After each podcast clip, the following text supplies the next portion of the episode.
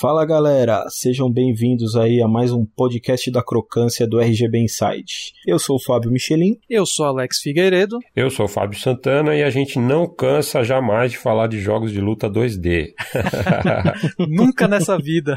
a gente pode fazer um podcast eterno só falando de jogos de luta 2D que eu tô dentro. Recordando gêneros bons, episódio de número 30. Lembrando que a gente já tem duas partes gravadas desse Recordando Gêneros Bons, episódio de número 26 e 27. Mas, ao contrário dos episódios anteriores, esse a gente vai sair um pouco ali do que a gente estava fazendo, que a gente estava seguindo uma lista com a história, tudo certinho. A linha do tempo, né? A gente vai terminar essa parte da história, só que ela não vai entrar agora a gente vai entrar num assunto que foi o início né, do podcast, do porquê do jogo de luta, por que a galera gosta tal. A gente vai vir com uma presença ilustríssima aqui né, no podcast, que é o nosso amigo Glauco Ishiyama. Olha aí, celebridade da FGC brasileira. Se apresenta aí, Glaucão. Oh, salve galera aí do RGB, celebridade.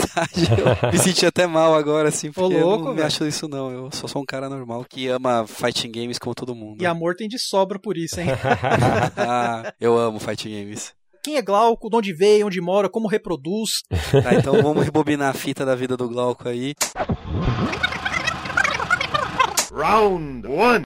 Eu comecei essa paixão pelo fighting games, como a maioria das pessoas da minha idade, frequentando fliperama, os famosos arcades. Lembro que eu tinha 12, 13 anos, pegava o troco do pão e jogava. Aquela maloqueiragem do bem. É o básico de todo básico mundo da época, mundo. né?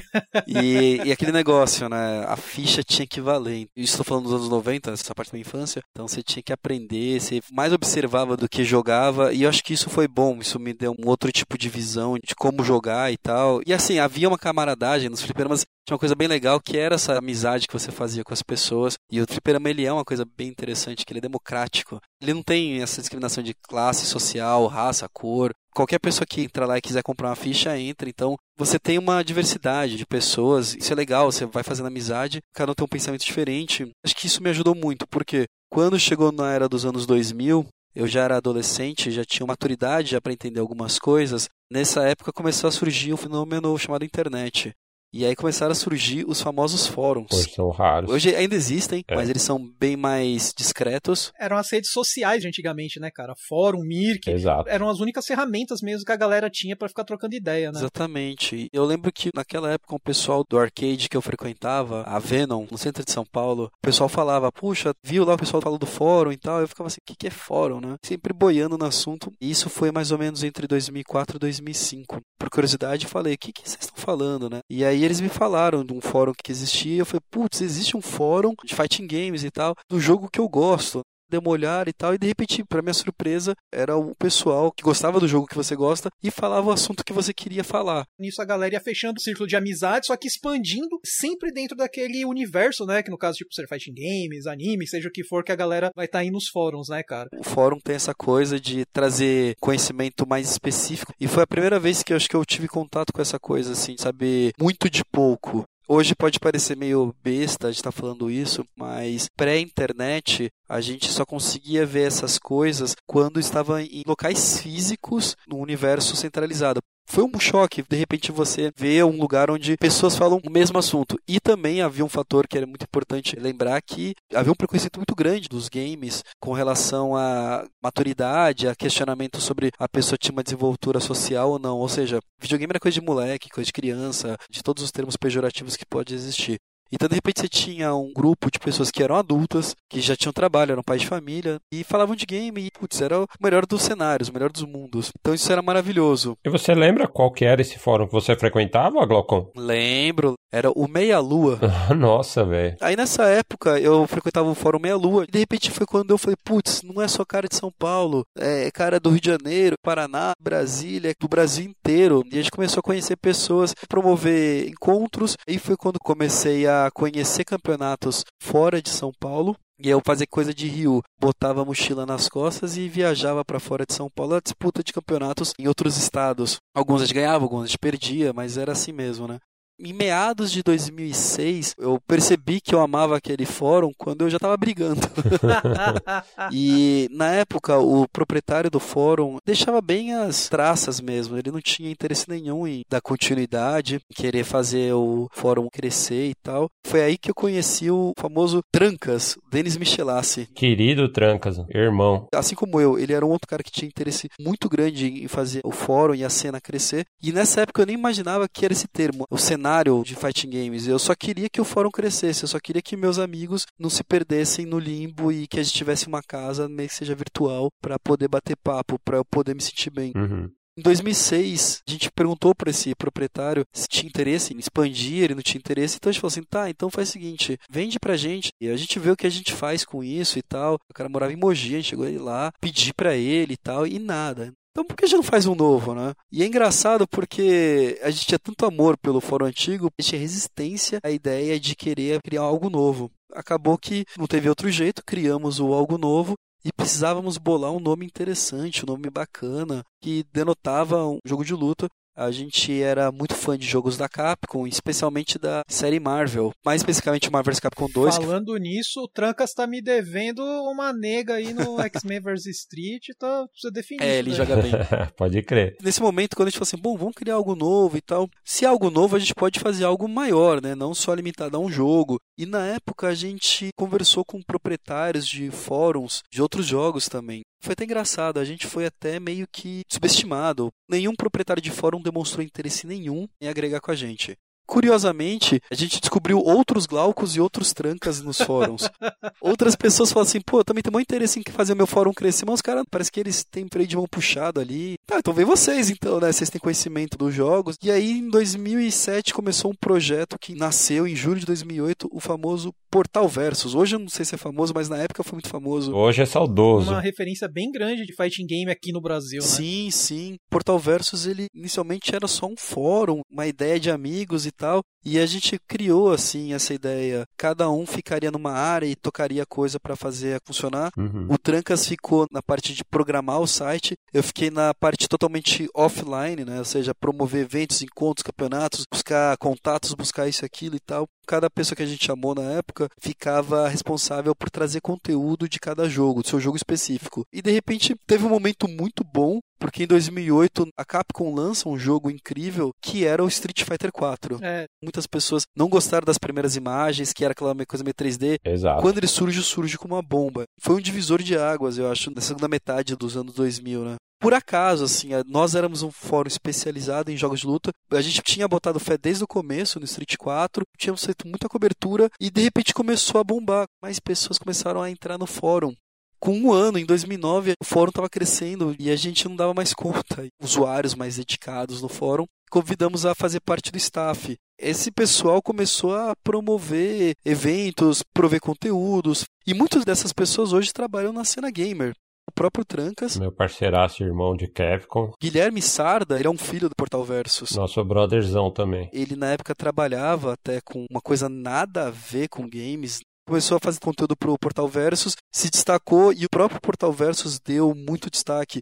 Outro nome, que é o Pedro Cirno. Pedrones também, brother demais do coração. Ele nasceu no Versus também. Ele foi um cara que um belo dia apareceu num evento lá e falou: Ô, oh, cara, queria escrever umas matérias pro Portal Verso. E ele falou que estava se formando em jornalismo. Com menos de um ano, ele já estava dominando a parte ali de redação do Versus. E aí o pessoal da Nintendo World foi conversar com ele. Acho que o Akira Comboman também era da equipe. O né? Akira Comboman também é da equipe do Versus. O Mestre Ryu. Pode crer, mano. Muita gente nasceu no Versus, né? Que hoje não tá na frente das câmeras, mas tá trabalhando no cenário gamer, inclusive fora do Brasil. Uhum. A gente tem uns 3, 4 nomes aí que conseguiram empregos no, em empresas de games. Foi uma coisa bem legal. E o Portal Versus, ele era essa casa, mas de maneira muito mais ampla.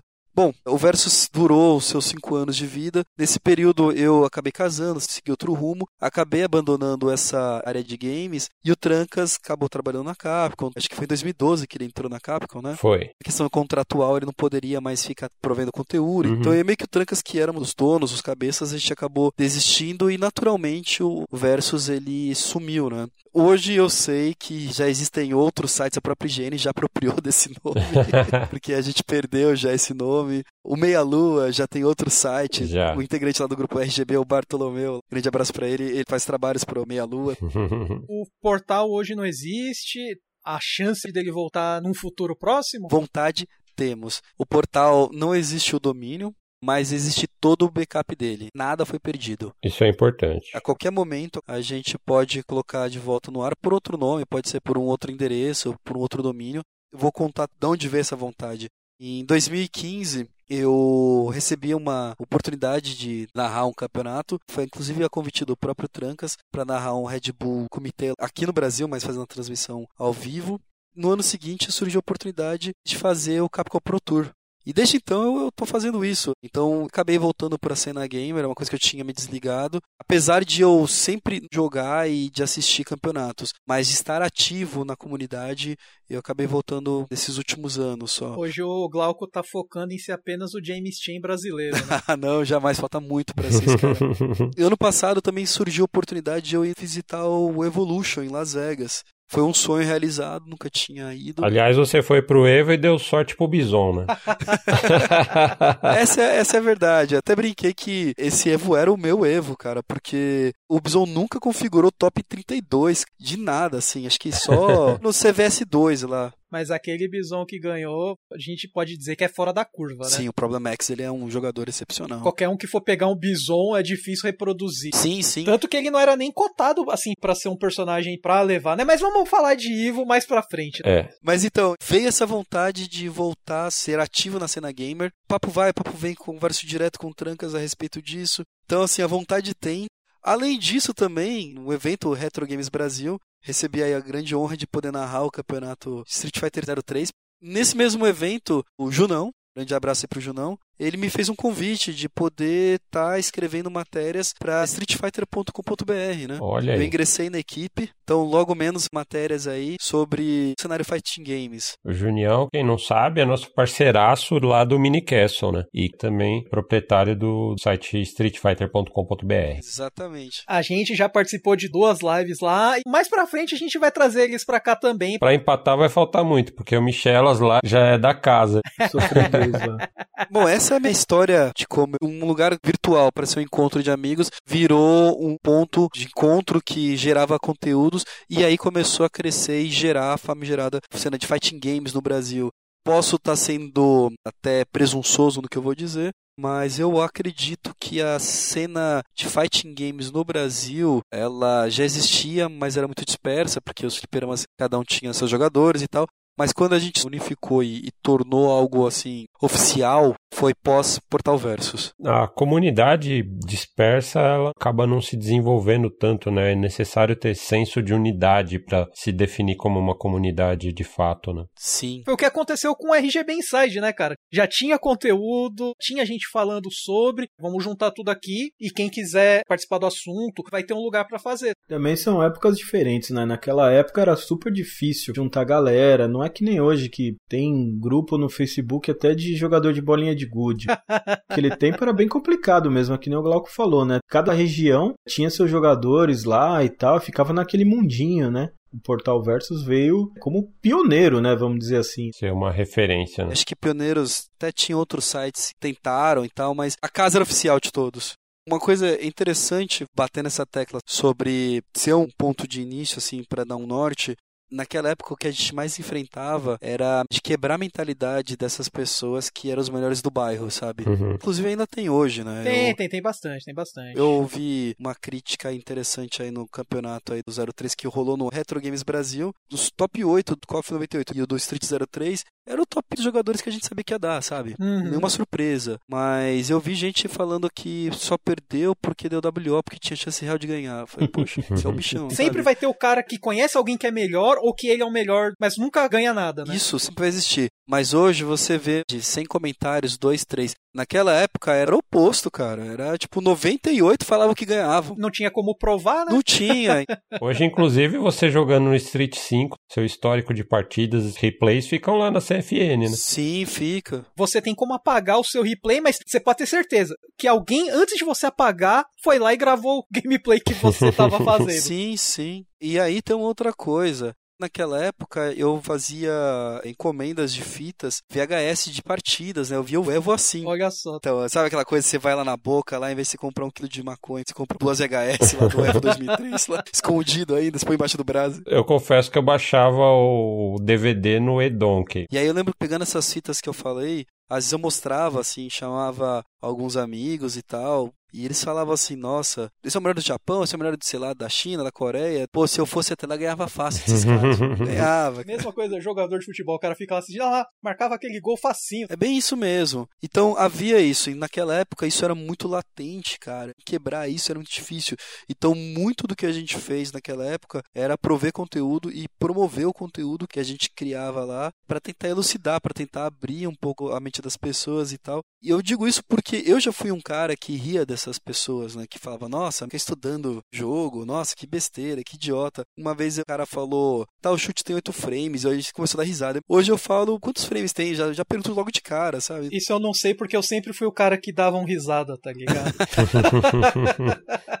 então a gente acaba aprendendo. Não é porque você ganha do seu irmão mais novo que você é o foda. Se aquele cara lá no Japão, nos Estados Unidos, no Canadá, sei lá que país for, ele tá lá na capa da revista porque ele ganhou um torneio mundial, não é porque você viu o vídeo porque você acha que você ganharia. Analisar vídeo é a coisa mais legal do mundo, que é muito fácil você dar a resposta depois que aconteceu, né? Exatamente. Nas oitavas de final, no Festival Retro Games Brasil, né? Fiquei narrando junto com o Glauco e foi minha primeira experiência com narração de jogo. Cara, e como é difícil você manter o assunto, explicar o que tá acontecendo e o negócio continua rolando e você tem que explicar, já é difícil. Imagina você jogando, né? Sim, tem uma dificuldade de narrar também, que é a linguagem, tem que estar uma preocupação muito grande na linguagem. Eu sou acostumado em falar linguagens técnicas. Se eu pudesse narrar um campeonato inteiro falar linguagem técnica, seria melhor. Mas o cara que está ouvindo, está assistindo, ele não, talvez não entenda a todas as linguagens técnicas. Então, em vez de você falar, ah, o jogador entrou em um wake up punindo com o reverso ou com o antiaéreo, você fala, ah, cadê o Horace Noia? a linguagem das ruas. Exatamente. Então aí o cara entende que é isso, né? Percebe, né, o porquê que a gente chamou o Glauco para fazer esse podcast aqui com a gente, né, cara? Porque vai ser uma vertente que a gente vai entrando mais a fundo no que, que é um jogo de luta, por que, que as pessoas jogam, sabe? Tipo, a gente vai explicar quais são as diferenças, complexidades, tal, no estilo mesmo, falar de um todo aí, né, explicar para vocês, para quem já conhece e quer ampliar e para quem não conhece nada também, né? E o objetivo desse episódio a respeito de jogos de luta é justamente tornar os jogos de luta mais acessíveis e mais compreensíveis para a maioria das pessoas, né? A pessoa até joga, às vezes assiste uma outra partida de torneio, mas acaba não entendendo exatamente o que está se passando ali, ou entende na superfície, não entende as várias camadas de complexidade que estão acontecendo ali naquele momento, né? Como a cena esportiva, né, tá muito em alta, tipo, tem Red Bull patrocinando, ESPN tá passando campeonato, sabe, de jogo de luta. A pessoa até tem curiosidade, mas os termos, né, que são complicados, porque você vai jogando, isso daí vai fazendo parte do seu dia a dia, né? Sim, o conceito em si não é impenetrável, né? E é isso que a gente quer provar hoje. Round 2, fight! Vocês três, o que, que vocês acham que define um jogo de luta? Ótima pergunta, hein? Tem tantas vertentes, tantas variáveis assim, que às vezes fica meio complicado, né? Mas o básico é, tipo, dois lutadores. Ou mais. Um contra o outro, para ver quem fica ali por último. Vocês concordam? Concordo, mas é complicado porque existem tantas vertentes, né? É, eu faria exatamente o que vocês falaram e só acrescentaria dentro de um determinado espaço e determinado tempo, no qual a vitória se dá a partir do zeramento, né, do life de um personagem. Ou não, né? Tipo... Smash, por exemplo, já não entra nessa descrição. Smash entra, mas aqui é diferente, ele não tem um life, ele tem um lance lá de... Smash de... tem vida, meio que... É, exatamente, mas ele entra. Não tem como você falar assim, jogo de luta é isso 100% na pedra. Sim. É um dos estilos mais difíceis, assim, de você pegar e definir. É. Mas o básico, né, principalmente para 2D que a gente tá tratando, seria isso. Para mim o negócio é diferente, porque eu sou bem mais vanilão aí do que vocês, por exemplo. e para mim, assim, o que define isso aí, primeiro, é a competição. Quase todas as vezes, né, um contra um, né? Mesmo que você tenha, por exemplo, o King, você escolhe três personagens, série Versus da Capcom você escolhe, sei lá, dois, três. Mas eu sempre achei assim, essa coisa da disputa, né? De uma pessoa contra a outra. É sempre um contra um, né? É exatamente isso, Michelin. Você matou a charada aí do que define um jogo de luta. E na verdade, o jogo de luta ele vai além dos personagens, do, do jogo em si. Uhum. Ele tem muito a ver também com a competição pessoal do jogador. Muitos jogadores profissionais estudam muito percepção, guessing, mind game, estamina. Isso daí que você tá falando é muito interessante, porque a luta real, né, numa luta esportiva, você estuda as mesmas coisas. Sim. Tem muito aquela coisa do espírito, sabe, de cada jogador, ou a vontade que o cara tem de ganhar. A força mental, né? A Exato. gente tem o caso do Sonic Fox, né, cara? Do campeonato que ele ganhou de Dragon Ball. Uhum. O cara tava ganhando, mas espancando ele. No meio da luta, ele falou assim: vamos trocar de lado? O oponente ficou sem entender. Não é fora das regras, ele não fez nada de errado. Então é assim, ele desconcentrou o oponente dele. Tem uma quebrada, é. com fator extra gaming. Nisso, ele ganhou tipo três minutinhos, recobrou energia, foi lá e virou o jogo. Por causa dessa pausa, essa malandragem, né, que ele fez ali no momento, tirou o foco do oponente dele Sim, ele sim. conseguiu levar o campeonato. Quanto que o cara aguenta de pressão ali no meio, define bastante, né, o jogador. É, isso eu acho que é igualmente importante a toda a técnica, a toda a experiência, a destreza que o cara tem no jogo. Você se controlar em momento de pressão e você manter o pensamento positivo, não desanimar principalmente, porque se você acha, puta, meu, não tenho como ganhar, você perdeu. Não é só num jogo de luta, isso é tudo na vida, cara, se você parar pra fazer uma análise. Então por isso que eu sou muito apaixonado por esse estilo de jogo. Meu, e é exatamente isso. Já digo, você matou a charada. Beleza, papos cabeças futuros no podcast. Então, senhores, que tal a gente começar a falar sobre algumas vertentes, sobre algumas coisas que a gente tem aí de jogos de luta? Porque, assim, como o Alex falou, a gente tem jogos de luta 2D, mas não dá pra falar que Killer Instinct é igual a Mortal Kombat, que é igual a Street Fighter e Primal Rage, sendo que são quatro jogos, são da mesma época e os quatro são 2D, né? No começo, assim, dessa série de jogos de luta, né, que a gente tá fazendo, a gente começou abordando, cara, com um jogo de duelo em cima de cavalo. É, pra mostrar ali um pouco da base, né, do alicerce do gênero. Ali foi como que começou mesmo o X1 ali, né? Tipo, nisso foi aprimorando, foram tendo novas ideias, né? E é isso que é bacana a gente ver as vertentes As coisas foram se encaixando em diferentes caixinhas. para seus devidos públicos, né? Acho que existe aquela evolução e a hora que chega num ponto, começa a ter as vertentes, né? Uhum. Vou fazer isso aqui que eu já estou dominando de uma maneira um pouco diferente. Vou tentar trazer um outro fator para aquela mecânica para tornar mais dinâmico, mais interessante. Eu lembro que o primeiro jogo de luta que eu vi na minha vida era o Pit Fighter. Já começa na primeira definição, né, cara? Que aí, tipo, Sim. seriam os jogos de ringue ou arena, né, cara? Que geralmente você vai ter ali aquele quadrado, né? Onde Uhum. vai, tipo, dois ou mais jogadores ali se degladiar pra ver quem ganha. Fui conhecer esse gênero de arena um pouco mais tarde. A primeira imagem que eu tinha era muito pequeno. Na verdade, naquela época eu não entendia que era jogo de luta, né? Isso que era uma coisa legal. Porque eu achava que era tipo um jogo beaten up, só que travado. E foi a primeira percepção que eu tive de jogo de luta. Uhum. Inclusive, é uma curiosidade, lembrando que a gente falou a respeito de três jogos que foram meio que a base dessa vertente aí. No episódio 1 dessa série, do Recordando Gêneros Bons de Jogos de Luta 2D, que foi o episódio número 26. A gente falou lá do Violence Fight, Street Smart e Pit Fighter, da virada de 89 para 90. Tava quase ali surgindo a ideia do Street Fighter, né? Exato. A briga de rua ali naquela coisa, né? Mas ainda não tava bem formado ainda as mecânicas e tal. Briga de rua era, tipo, tema pra quase tudo nos anos 80, né? Vamos fazer um livro de receita, qual vai ser o tema? Briga de rua. Inclusive, o Pit Fighter, a arena era o próprio público assistindo, né, cara? Exato. Aí a gente tem também outra vertente interessante, os jogos de scroll lateral, como o Karate Champ, Urban Champion, são jogos com deslocamento, né? No começo aí do surgimento dos jogos de luta, eu acho que as empresas tinham até essa dificuldade de definir a mecânica, né? Se Uhum. ia ser um scroll e você ia batendo em vários caras, ou se era um cara só, né? Então eles que eles estavam ainda testando as águas, né? O Karateka, por exemplo, meio que um dos primeiros representantes desse gênero. Inclusive não tinha nem defesa, né? Ele tinha só o lance da distância, se você evitar o ataque oponente. Sim. A gente inclusive comentou sobre ele também lá no episódio 26 e o próprio Kung Fu Master também. né? O que, que você acha disso aí, Glauco? Eu vi o Karate Champion um pouco mais tarde, mas a primeira coisa que eu verifico quando eu revisito os jogos do passado, eu vejo os pontos que, esse, que os jogos trouxe, que ele inovou nessa época. Uhum. E o Karate Champion ele foi o primeiro que trouxe essa coisa famosa canto, né? Que é levar o oponente e ganhar espaço. Isso é Uhum. uma coisa muito importante para os jogos de luta hoje. É uma coisa que define bastante estratégia e tudo mais. Quando eu vejo um Karate Champ, vejo duas coisas, né? Uma hype dos anos 80 de trazer o Karate Kid e todos aqueles filmes dos anos 80 e tal, transposto num videogame. Além disso, eu vejo essas coisas maravilhosas que ele trouxe.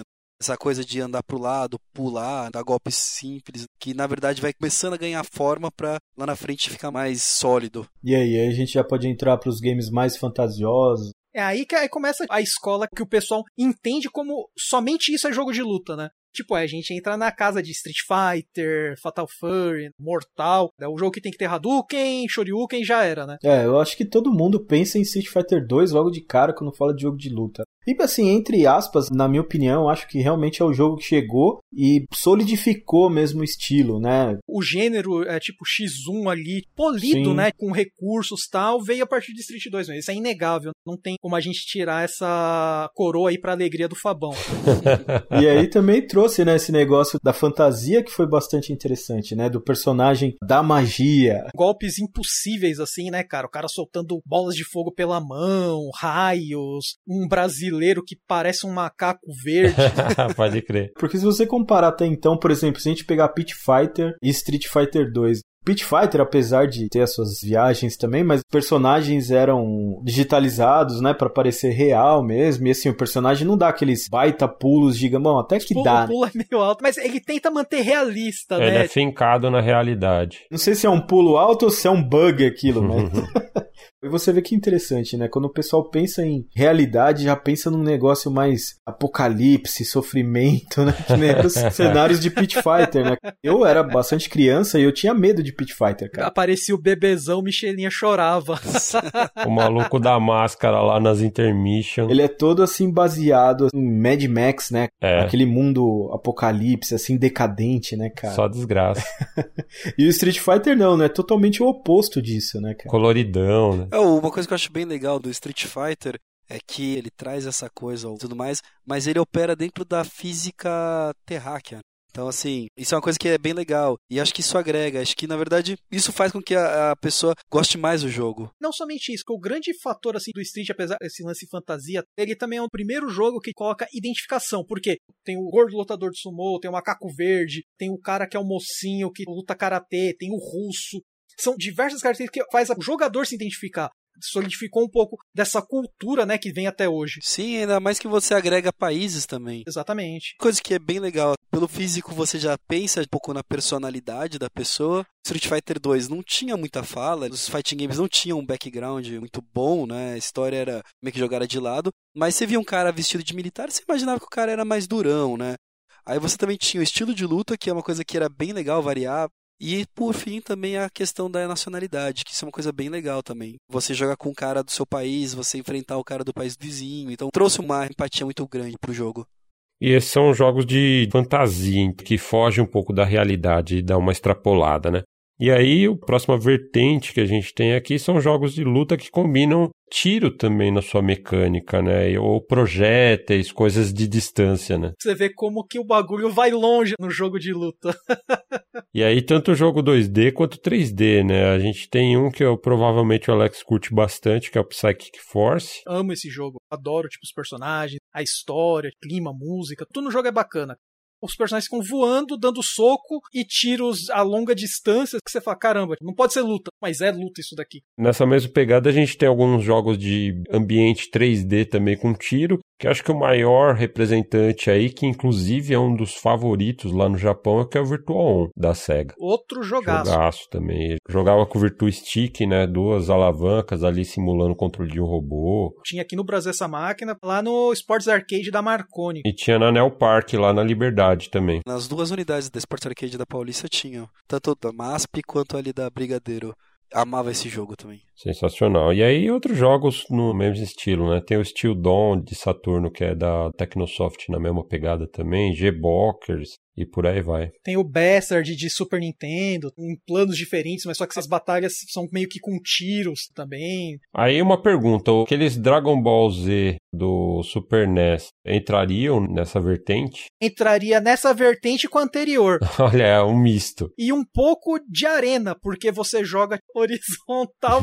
e vertical variando, tá ligado? É. E ele ainda vai entrar em mais categoria. Eu acho que é importante a gente ressaltar aqui que essas definições às vezes elas se cruzam, como nesse caso, né? Porque tem definição que às vezes é temática, às vezes é mecânica, Então o jogo pode se encaixar em mais de uma vertente. Dragon Ball já é do estilo de luta que é o chamado anime fighters, né, cara? Uhum. Tem Yu Yu Hakusho pra Mega, diversos outros, né, Hokuto no Ken e tal. Só que cada um deles geralmente agrega algum outro elemento. E aí, dentro dessa própria definição de anime fighter também tem uma certa divisão, né? Porque tem os anime fighters que são baseados em anime, e aí independe da mecânica que usam. E tem a definição de anime fighter como mecânica, né? Exatamente, que é aí que começa aqueles jogos extremamente rápidos, com um milhão de coisas acontecendo na tela, às vezes dois, três personagens juntos que é uma pessoa só controlando. Geralmente tem dois, três planos de tela acontecendo também. Combos muito longos também, Uhum. pulo duplo, triplo, quádruplo, air dash. E você pega, assim, tipo, jogos que não são de anime, mas são considerados anime fight, você vai ter os famosos Guilty Gears, Blast Blue, Arcana Heart. Marvel vs Capcom. Marvel vs Capcom não é anime, não, não é, mas ele tá englobado naquela definição que começou a surgir com os jogos de anime, e nisso já surgiu um novo nicho, né? Uhum. Agora eu vou fazer uma pergunta pra você, ô Alex. Street Fighter 03 entra nesse patamar também? Ele tá cruzando ali uma vertente porque ele tem algumas coisas. CVS 2 também? Com certeza vai conseguir englobar aí no meio alguma coisinha. Eu considero esses dois, Street Fighter 03 e o CVS 2, dois jogos que são na cena competitiva, são jogos da Capcom e que eles flertam muito com Anime Fighters. Por curiosidade, Glaucon, em que aspectos você acha que eles se aproximam mais dos anime fighters? Exatamente por ter muitos elementos. O que define o Anime Fighters não é só necessariamente o traço do anime, mas também pela variação de coisas, de elementos que o jogo tem. Tem que ter barra disso, barra daquilo, tem 5, 6, 7 barras diferentes. Barras específicas para cada personagem, fora as barras que já existem normais do jogo, né? Sim, Porque tem personagens que tem uma mecânica que é só dele no jogo. sim, eu vejo isso no Guilty Gear, dependendo de qual Guilty Gear que você joga. Tem o Burst, tem Crush lá, tem muito elemento, muita coisa. Curva de aprendizado é meio demorado. Então, assim, o Street Fighter 03, ele pega uma ideia muito boa do 02. Vou ter três barras diferentes, cada barra vai ter coisas diferentes e cada personagem vai mudar e tal. Começa a criar muita regra. Tem defesa aérea, tem counter. Sim, exatamente. Então isso já começa a flertar com o Anime Fighters. Embora na cadência ele se aproxime mais ainda do jogo de luta mais tradicional, né? Lá do cânone do Street Fighter 2. Ele é o jogo de luta tradicional, ele é. Só que como eu falei, ele flerta. E essa que é a mágica da coisa, né? Tipo, a coisa não precisa ficar numa caixinha só. Sim, ó, eu posso pegar o Melt Blood, por exemplo, ele é um Anime Fighters. Tô errado, mas acho que ele não veio de nenhum anime, certo? Ele era uma visual novel no Japão que depois virou anime. Vamos pegar outro exemplo, o Guilty Gear. Guilty Gear não nasceu de nenhum anime. E ele é um Anime Fighters. O Guilty Gear virou anime depois do jogo. Eu acho também que define bastante é o estilo gráfico, né? Porque você estava até falando do Street Fighter Zero e eu até achei engraçado, porque na minha percepção que eu tive na época, o Street Fighter 01 foi o primeiro que trouxe aquele estilo meio desenho animado. Mas ele meio que puxou isso daí mesmo, porque ele tenta trazer aquele visual do Street Fighter Movie, né? Aquele longa-metragem da década de 90. E do ponto de vista do desenvolvimento, a intenção foi exatamente essa: trazer um visual que se aproximasse mais da animação japonesa mesmo. Com golpes com maior quantidade de quadros de animação, uma técnica de sombreamento ali, de desenho mais próxima do anime. Os personagens mais caricatos, né? Tipo, Sim, inclusive tem uma apresentação que o Ono-san fez na BGS que ele conta a história dos 30 anos da franquia Street Fighter, né? E aí quando ele chega na vertente Street Fighter Zero, ele conta exatamente isso. Eu acho que até permite também uma física diferente nos movimentos, né? Ele permite que você faça um movimento com uma animação bacana, com um blur no meio ali, que o braço do cara, sei lá, torce, vira pra lá, vira pra cá. Mas dentro dos frames ali você não tem essa percepção, né? E se encaixa melhor né, nesse estilo gráfico. É, então, acho que justamente isso que vem o Anime Fighters, né? Os conceitos remetem às coisas absurdas que acontecem nos animes, né, cara? É montanha explodindo, prédio caindo com o cara atravessando e voltando pra luta, esse monte de coisa, né? Até chegar hoje em dia no Dragon Ball Fighters, né? Que é exatamente isso ali na veia. Quando a Capcom decidiu ir por traço mais cartoon, acho que era uma tendência natural, porque existe a estranheza com a realidade. Então, mais cartunesco, mais você aceita. E uma coisa que eu acho que o Anime Fighters trouxe, muito importante, esse conceito de personagem magrinho. A gente tem que lembrar que nos anos 80, todo cara era um brutamonte, todo cara tinha o físico do Arnold Schwarzenegger, né? Os japoneses se espelhavam sempre nessa coisa de padrão de ação americano, né? Por isso você tem Hokuto no Ken. Então acho que o Anime Fighters ele tem muito disso, de você quebrar paradigmas também não só da realidade, mas também dos físicos, né? Então você tem criança lutando, tem muita menina lutando, tem muito mais diversidade de biotipos de personagem. Literalmente tem menina lutando. Você pega Darkstalkers, tem tipo uma criancinha com uma boneca lutando contra o pé grande, lobisomem, vampiro e os Cambau 4, né? Ou você pega um Arcana Heart, é só menina lutando, praticamente. Mas você pega, por exemplo, pega o King of Fighters 99, você colocar o Bao contra o Shang lá, você fica olhando aquilo e fala, e aí, que luta é essa, né?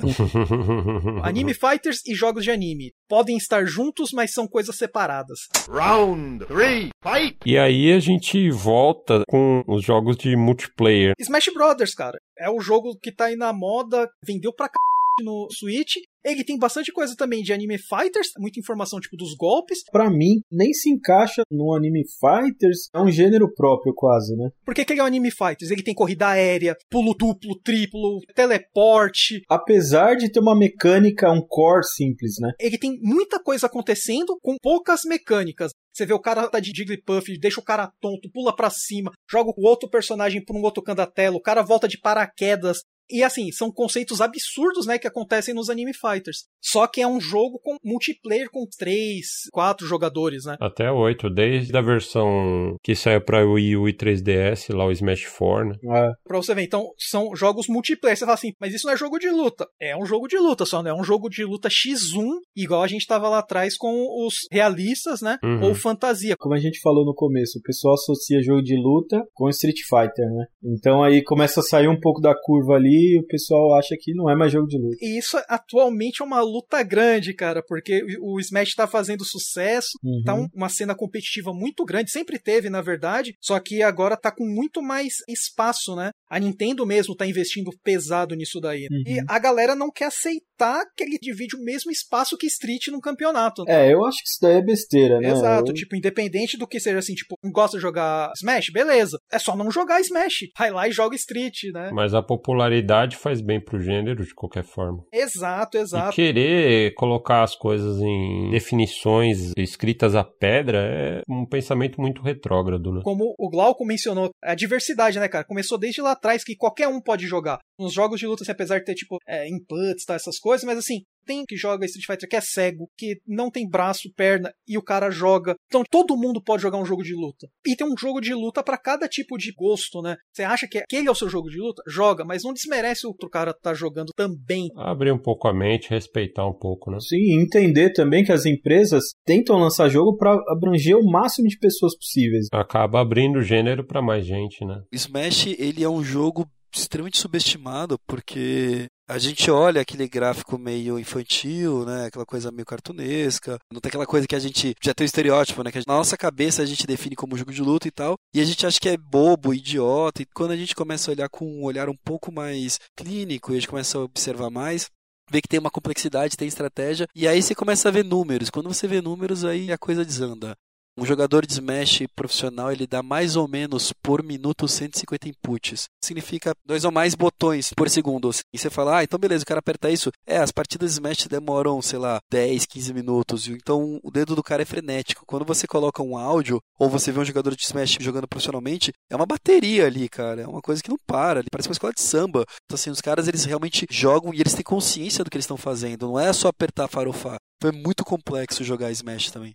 É, o Smash eu acho que ele tem um approach mais amigável, né? Por exemplo, se você pegar um cara que não gosta de jogo de luta, né? Coloca o cara pra jogar Smash, o Smash é um jogo amigável, assim, o cara vai conseguir jogar, vai conseguir se divertir, tem os personagens carismáticos. Aí você põe o mesmo cara pra jogar Guilty Gear, por exemplo.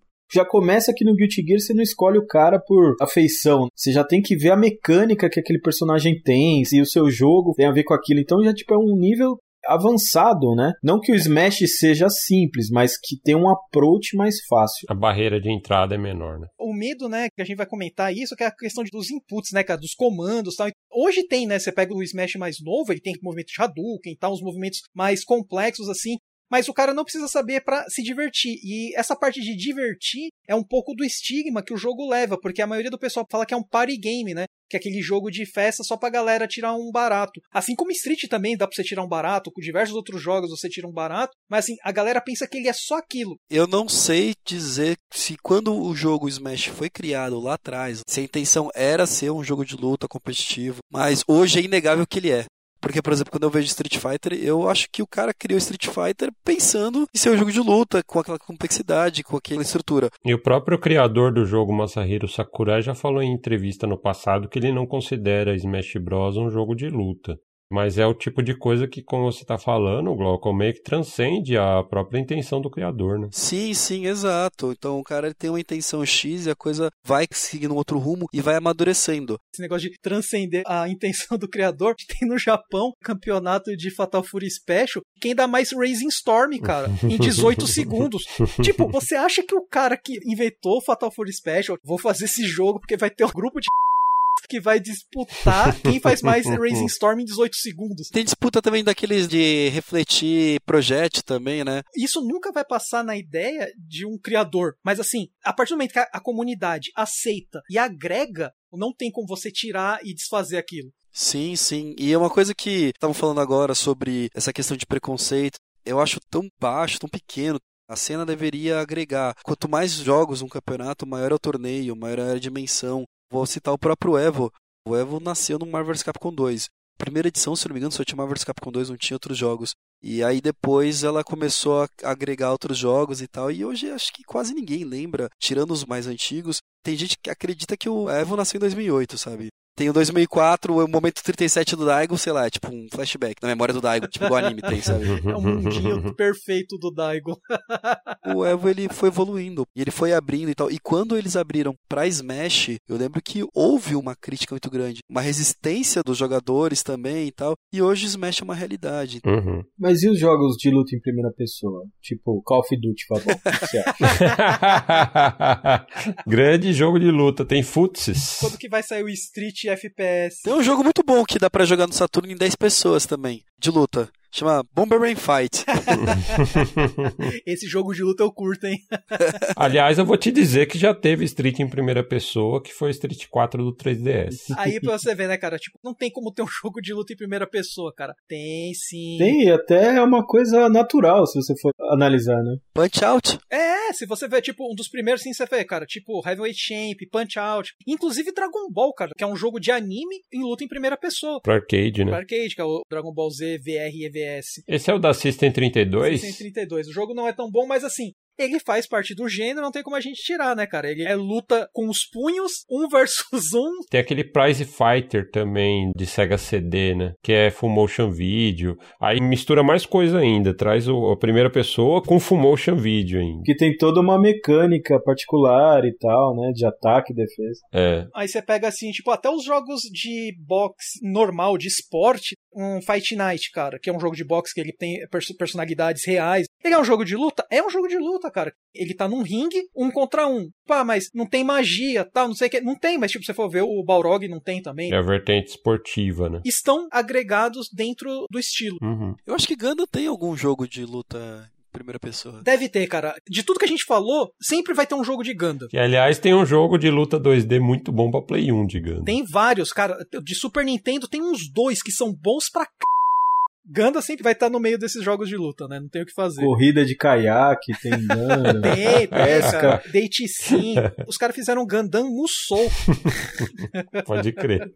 Mas é isso, aí a gente pode passar pra parte aí que a gente vai falar um pouquinho de fundamentos. Complexidade versus simplicidade nos jogos, né, cara? Nessa parte de simplicidade vão estar todos os fundamentos, né, que a gente vai comentar. Porque a gente também tem aquela lenda, né, que um jogo complexo é um jogo bom e todo jogo de luta é muito complexo. Primeira coisa que tem que cair por terra é esse mito aí de que jogo bom é jogo complexo. A gente pode ver isso em todos os estilos de jogos, não só luta. Deve ter bastante gente aí, né, cara, que assiste Masterchef. Eles falam bastante. Menos é mais. Ah, então todo jogo simples é bom. Não, nem o inverso. Nessa parte aí de complexidade, né, cara, é uma coisa que acontece às vezes na comunidade. O elitismo, né, cara? Muito desse mito acontece por causa disso, né? Da própria comunidade querer às vezes engrandecer alguma coisa para ela se sentir satisfeita com aquilo. E aí faz parte de tentar engrandecer, diminuir o que não é aquilo. Que aí a gente volta naquele assunto do Smash lá atrás que a gente tava falando, né? O cara não parou nem para analisar, ele acha que o dele é muito complexo e melhor do que o do Smash, né? Mas aí a gente tem que entender, primeira coisa, o que, que é complexo, o que, que é simples podia colocar uma definição assim, de maneira geral. Um jogo complexo é um jogo que você tem que aprender muitos golpes, muitas situações, muitas mecânicas. Street Fighter 2 foi um jogo extremamente complexo para sua época. Sim. Faz meia lua com soco. O que, que é meia lua, cara? Eu pensava que era de cima até embaixo. Como que é uma meia lua? O que é complexo hoje, talvez amanhã não seja. O Street Fighter 2 ele surgiu com um command list, com golpes lá que você tem que fazer um comando, que era extremamente complexo para a época. Hoje é padrão tem gente que nem considera, né, um jogo de luta se ele não tiver aquela coisa simples, né? Sim, exatamente. Então, complexo é a questão motora, é um movimento difícil. Pô, cara, até hoje eu tenho dificuldade de fazer alguns momentos do Gizzy, sabe? é sério, às vezes eu não consigo, sabe? Eu acho difícil. Por exemplo, eu não consigo jogar Primal Rage, cara. Eu não sei quem foi o gênio que desenvolveu aquilo ali. Mas é um jogo bem divertido. Enfim. Isso é complexo? Bom, não sei. Aí você pega os jogadores que jogam Virtua Fighter, Tekken, que não tem todos os movimentos. É, você pega Virtua Fighter, cara três botões. Não tem nada mais simples do que três botões. Até você ver a lista de variações desses três botões. Tô querendo dizer assim na questão motora, por exemplo, às vezes é difícil fazer um 720 graus, fazer um comando ali e tal, com um personagem, como você tem o Kizzy Howard lá é difícil pra caramba e tal. Aí você pega Virtua Fighter, cara, não tem um personagem ali que você não conseguiria fazer. Acho que qualquer pessoa conseguiria fazer qualquer comando ali da lista. A maioria dos movimentos é direção mais botão, né? Sim, exatamente. Acho que o mais complicado seria o Jeffrey, por causa dos agarrões. A complexidade não é a execução, é qual golpe você vai utilizar, em que momento, em qual situação. Então, o que é complexo? Complexo é o número de golpes, o número de situações que o jogo permite, é a dificuldade motora de execução a quantidade de mecânicas que o jogo oferece. Como o Guilty Gear, por exemplo, que tem um monte de mecânica. A gente entende complexidade, uma amálgama de tudo aquilo que não torna o que você necessita ter um certo aprendizado, que você necessita ter um período de treinamento, de experiência, para que você tenha uma curva de aprendizado. Eu acho que esse é um primeiro momento que a gente fala que essa é a diferença do complexo para o simples. Simples é melhor? Não sei. Tem jogos super simples que a gente pode citar o dive kick. Ele tem dois botões, né, cara? Um de pulo e um de chute. Aí você fala, ah, mas dois botões direcional? Não, não tem direcional. É engraçado que os desenvolvedores do jogo criaram um controle que, mano, é uns botãozão gigante. Amarelo de um lado e um azul do outro. E é um jogo extremamente difícil de jogar, cara. Sim. Ele só tem dois botões. então a gente tem o jogo complexo e o jogo simples. E se eu dissesse para vocês que não existe isso? Eu concordo. Além de variar de pessoa para pessoa, porque assim, fazer meia lua pra frente sempre vai ser fácil para só que eu tenho dificuldade, vamos supor, para fazer o, o, especial do Duck King. Eu não vou conseguir nunca fazer aquilo direito. Vai dar complexidade mental e tem a complexidade física. Eu concordo que existe complexidade, mas eu concordo que ela também não existe. Depende do nível que você está competindo também. Por exemplo, Street Fighter 2, que é um jogo simples hoje em dia, né? Mas dependendo do nível que você está jogando, cara, você tem que dominar certas técnicas que nem foram implementadas no jogo como mecânica para serem usadas. Então acho que a própria evolução dos jogadores também e a própria competição acaba elevando o jogo, né, cara? um jogo de mais de 20 anos, os caras descobrindo um jeito de um personagem fazer uma determinada coisinha, que era um personagem lixo, que no caso era o T-Hawk, e o personagem virou um dos melhores do jogo atualmente, nos campeonatos. Veio com a evolução da competição. O meta. Exatamente, exatamente. Essa disputa chega a ter, assim, nível extraordinário, né? Tanto mental, físico, etc a própria pessoa acaba descobrindo novas maneiras, né, de executar coisas, de fazer e de chegar a uma posição de vantagem sobre o outro, né? O Fabão, né, mencionou um meta, que a gente vai escutar muito, né, durante o podcast ou então durante toda a série de jogos de luta, que é o chamado metagame, né? O roteiro que a pessoa tem que jogar, né? Vamos supor, você pega tipo Street Fighter 2. No metagame do Street Fighter 2, basicamente era composto por Ryu e Guile, os personagens top tier. Ele claramente tem uma vantagem e tal, Então, assim, o cara tá de Ryu, o outro vai tentar anular com o Ken, por exemplo. Então vai tentar pegar o Guile. Ah, o cara tá de Guile. A Chun-Li pode ter uma vantagem com o Guile, só que ela vai perder pro Ryu. É toda essa evolução, essas coisas que vão acontecendo, que vai definir o metagame, né? Sim, então é bem legal a visão de vocês. Quer acrescentar mais uma coisa, Fabão? Eu queria justamente voltar a você, porque esse seu desafio me deixou bastante intrigado. Então eu quero ver a conclusão do seu raciocínio. A conclusão é o seguinte: é mais ou menos seguindo essa linha de raciocínio que o Michelin falou. Curva de aprendizado do jogador, quando ele chega num certo nível, toda a complexidade se torna banal, ou se torna simples, ou se torna algo que ele tem que desenvolver, que tem que ser normal, padrão, tem que estar no DNA dele. Complexidade de execução. O cara tem que fazer uma sequência muito foda lá e depois de um certo tempo aquilo é simples para ele, sabe? Então ele percebe que para competir num certo nível, ele precisa ter aquela execução. E essa curva de execução varia de pessoa para pessoa. Sim, sim, mas em algum momento eu posso demorar 10 dias e o Alex demorar 5 horas e o Fabão demorar meia hora. Não importa o tempo que a gente leva, a partir do momento que nós três atingirmos aquele ponto, a gente vai estar tá executando de maneira muito simples. Então, de repente, a complexidade da questão motora ela se torna normal. Complexidade de saber a lista de golpes, eu posso levar um ano para decorar a lista do meu personagem, mas uma vez que eu decorei, acabou também, assim, se torna padrão meu. Uhum. Eu jogo Guilty Gear, jogo Street e jogo Smash. Se eu chegar na linha de aprendizado no máximo do Street, então eu vou chegar no Smash do Guilty? Não. Cada um tem seu tempo. Por outro lado, também, tem essa questão da simplicidade. Ela não tem essa complexidade motora, complexidade de lista de golpes, complexidade disso, daquilo e tudo mais, mas existe sim uma complexidade que é definida no quê? Vamos usar o exemplo do Dive Kick. Ele tem dois botões. Digamos que a gente pegue o mesmo personagem. O que, que faz eu ganhar ou eu perder pro Alex, por exemplo? É a estratégia do jogador. É o que vai além do jogo. Como ele pensa, de como ele vai se adaptar durante a partida. E aí o que define é o jogador. Mas existe uma certa consciência de que determinadas coisas representam barreiras de entrada, né?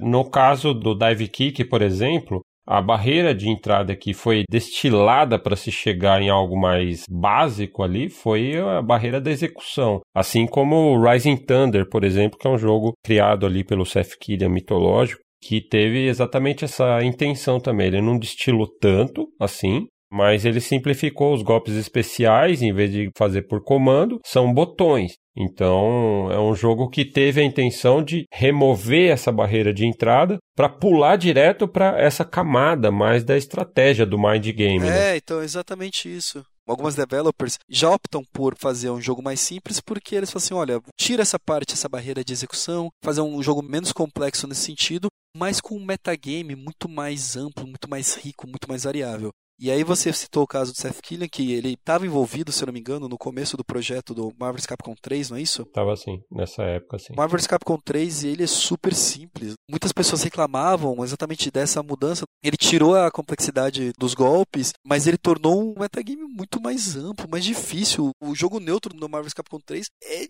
dificílimo. E aí, com essa discussão filosófica sobre complexidade e simplicidade, a gente pode avançar para o nosso próximo ponto, que são os fundamentos dos jogos de luta, para que as pessoas consigam entender essas várias camadas de complexidade e simplicidade também dos jogos de luta, né? Round 4, fight! Primeira coisa que a gente fala é sobre a diferença que existe entre os personagens, entre os jogos. Por quê? Jogo de luta. É tudo igual. Não, cada jogo é diferente. O Ryu e o Ken são iguais, só muda a cor do uniforme. Talvez no passado fosse, mas hoje não é. Teve a sua época. então, assim, coisa que é legal no jogo de luta, hoje, alguns fundamentos está bem claro, bem sólido. Então, todas as empresas hoje, quando vão desenvolver jogos, já tem isso em mente. E uma das coisas mais legais é o conceito pedra, papel, tesoura. O que, que acontece? Todo jogo de luta a gente vê que tem pelo menos dois ou mais personagens selecionáveis cada personagem, via de regra, ele tem uma mecânica diferente do outro, ele se distingue. Isso para trazer variedade, empatia que a gente citou anteriormente, cada um tem o seu jeito. Isso traz uma coisa muito legal, porque traz vantagens naturais do personagem. Significa que um personagem X ele é diferente do Y e pode ser que o X tenha vantagens naturais contra o Y. Aí tem um personagem Z que ganha do X mas ele perde pro Y. Se estende, né, não somente na escolha dos personagens, né, tem os estilos, né, que cada personagem vai ter a sua característica desenvolvendo os golpes, mas coloca isso também dentro das próprias mecânicas do jogo, né? Tipo assim, o soco fraco, ele vai ganhar do soco forte. Só que ele não dá o mesmo dano.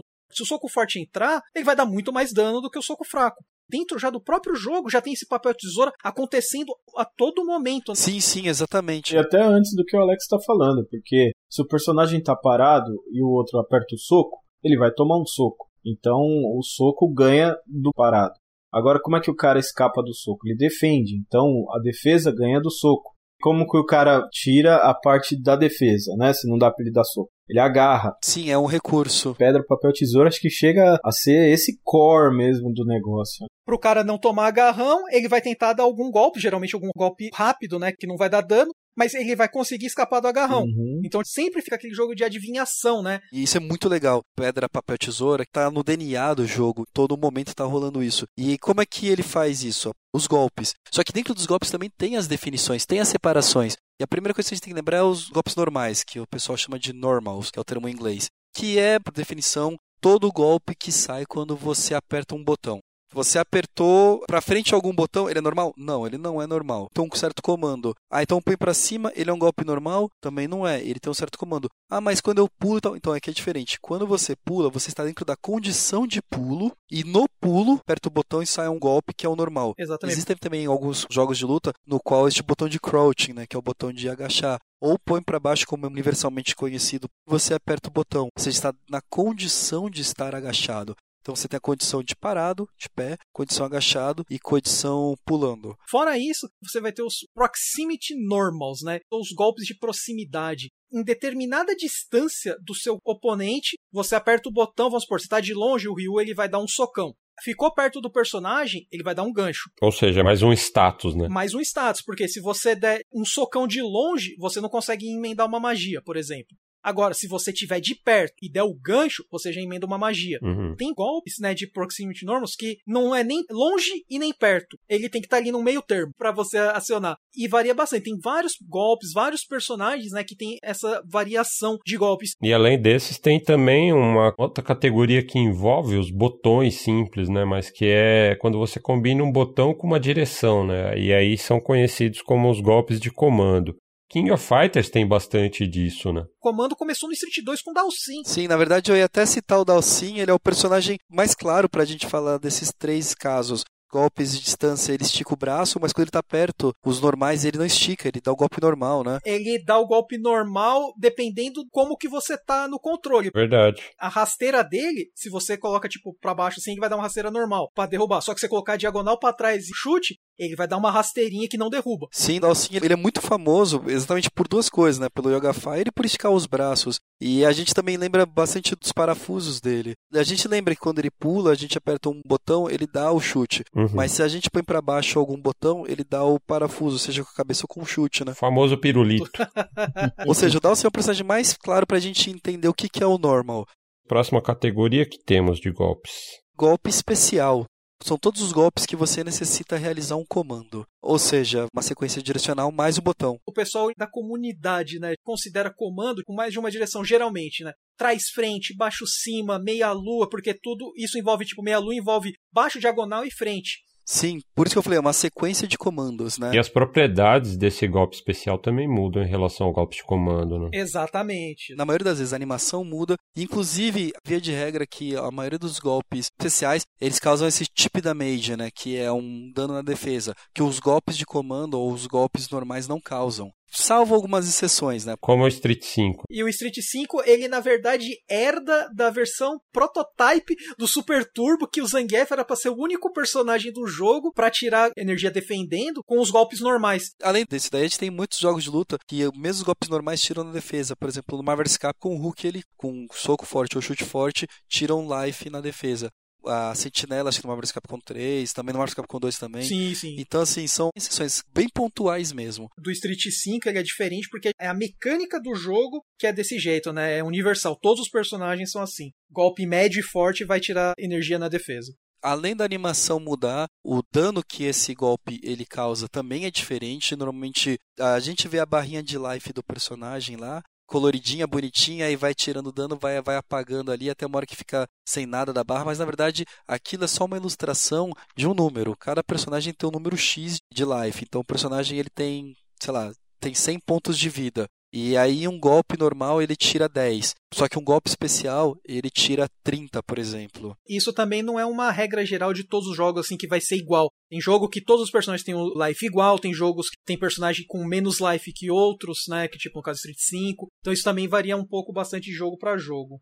E também uma coisa que é uma convenção, tanto os golpes normais quanto os golpes especiais, eles carregam uma barra de super, né? Que quando ela enche, você tem uma determinada condição. Alguns jogos falam que você tem que ter pouco life. Como o Fatal Fury 2, por exemplo, não tinha barra, mas a condição era estar com a vida baixa. Ou Art of Fighting, por exemplo, primeiro. Tinha que ter a vida baixa e a barra de ki cheia. Então você tem uma certa condição, e quando você tem essa condição, você aplica um golpe que normalmente também tem uma execução um pouco mais complexa, que ele dá muito mais inputs, ou seja, muito mais movimentos, e você solta um golpe que é muito mais efetivo, tem mais prioridades, mais danos.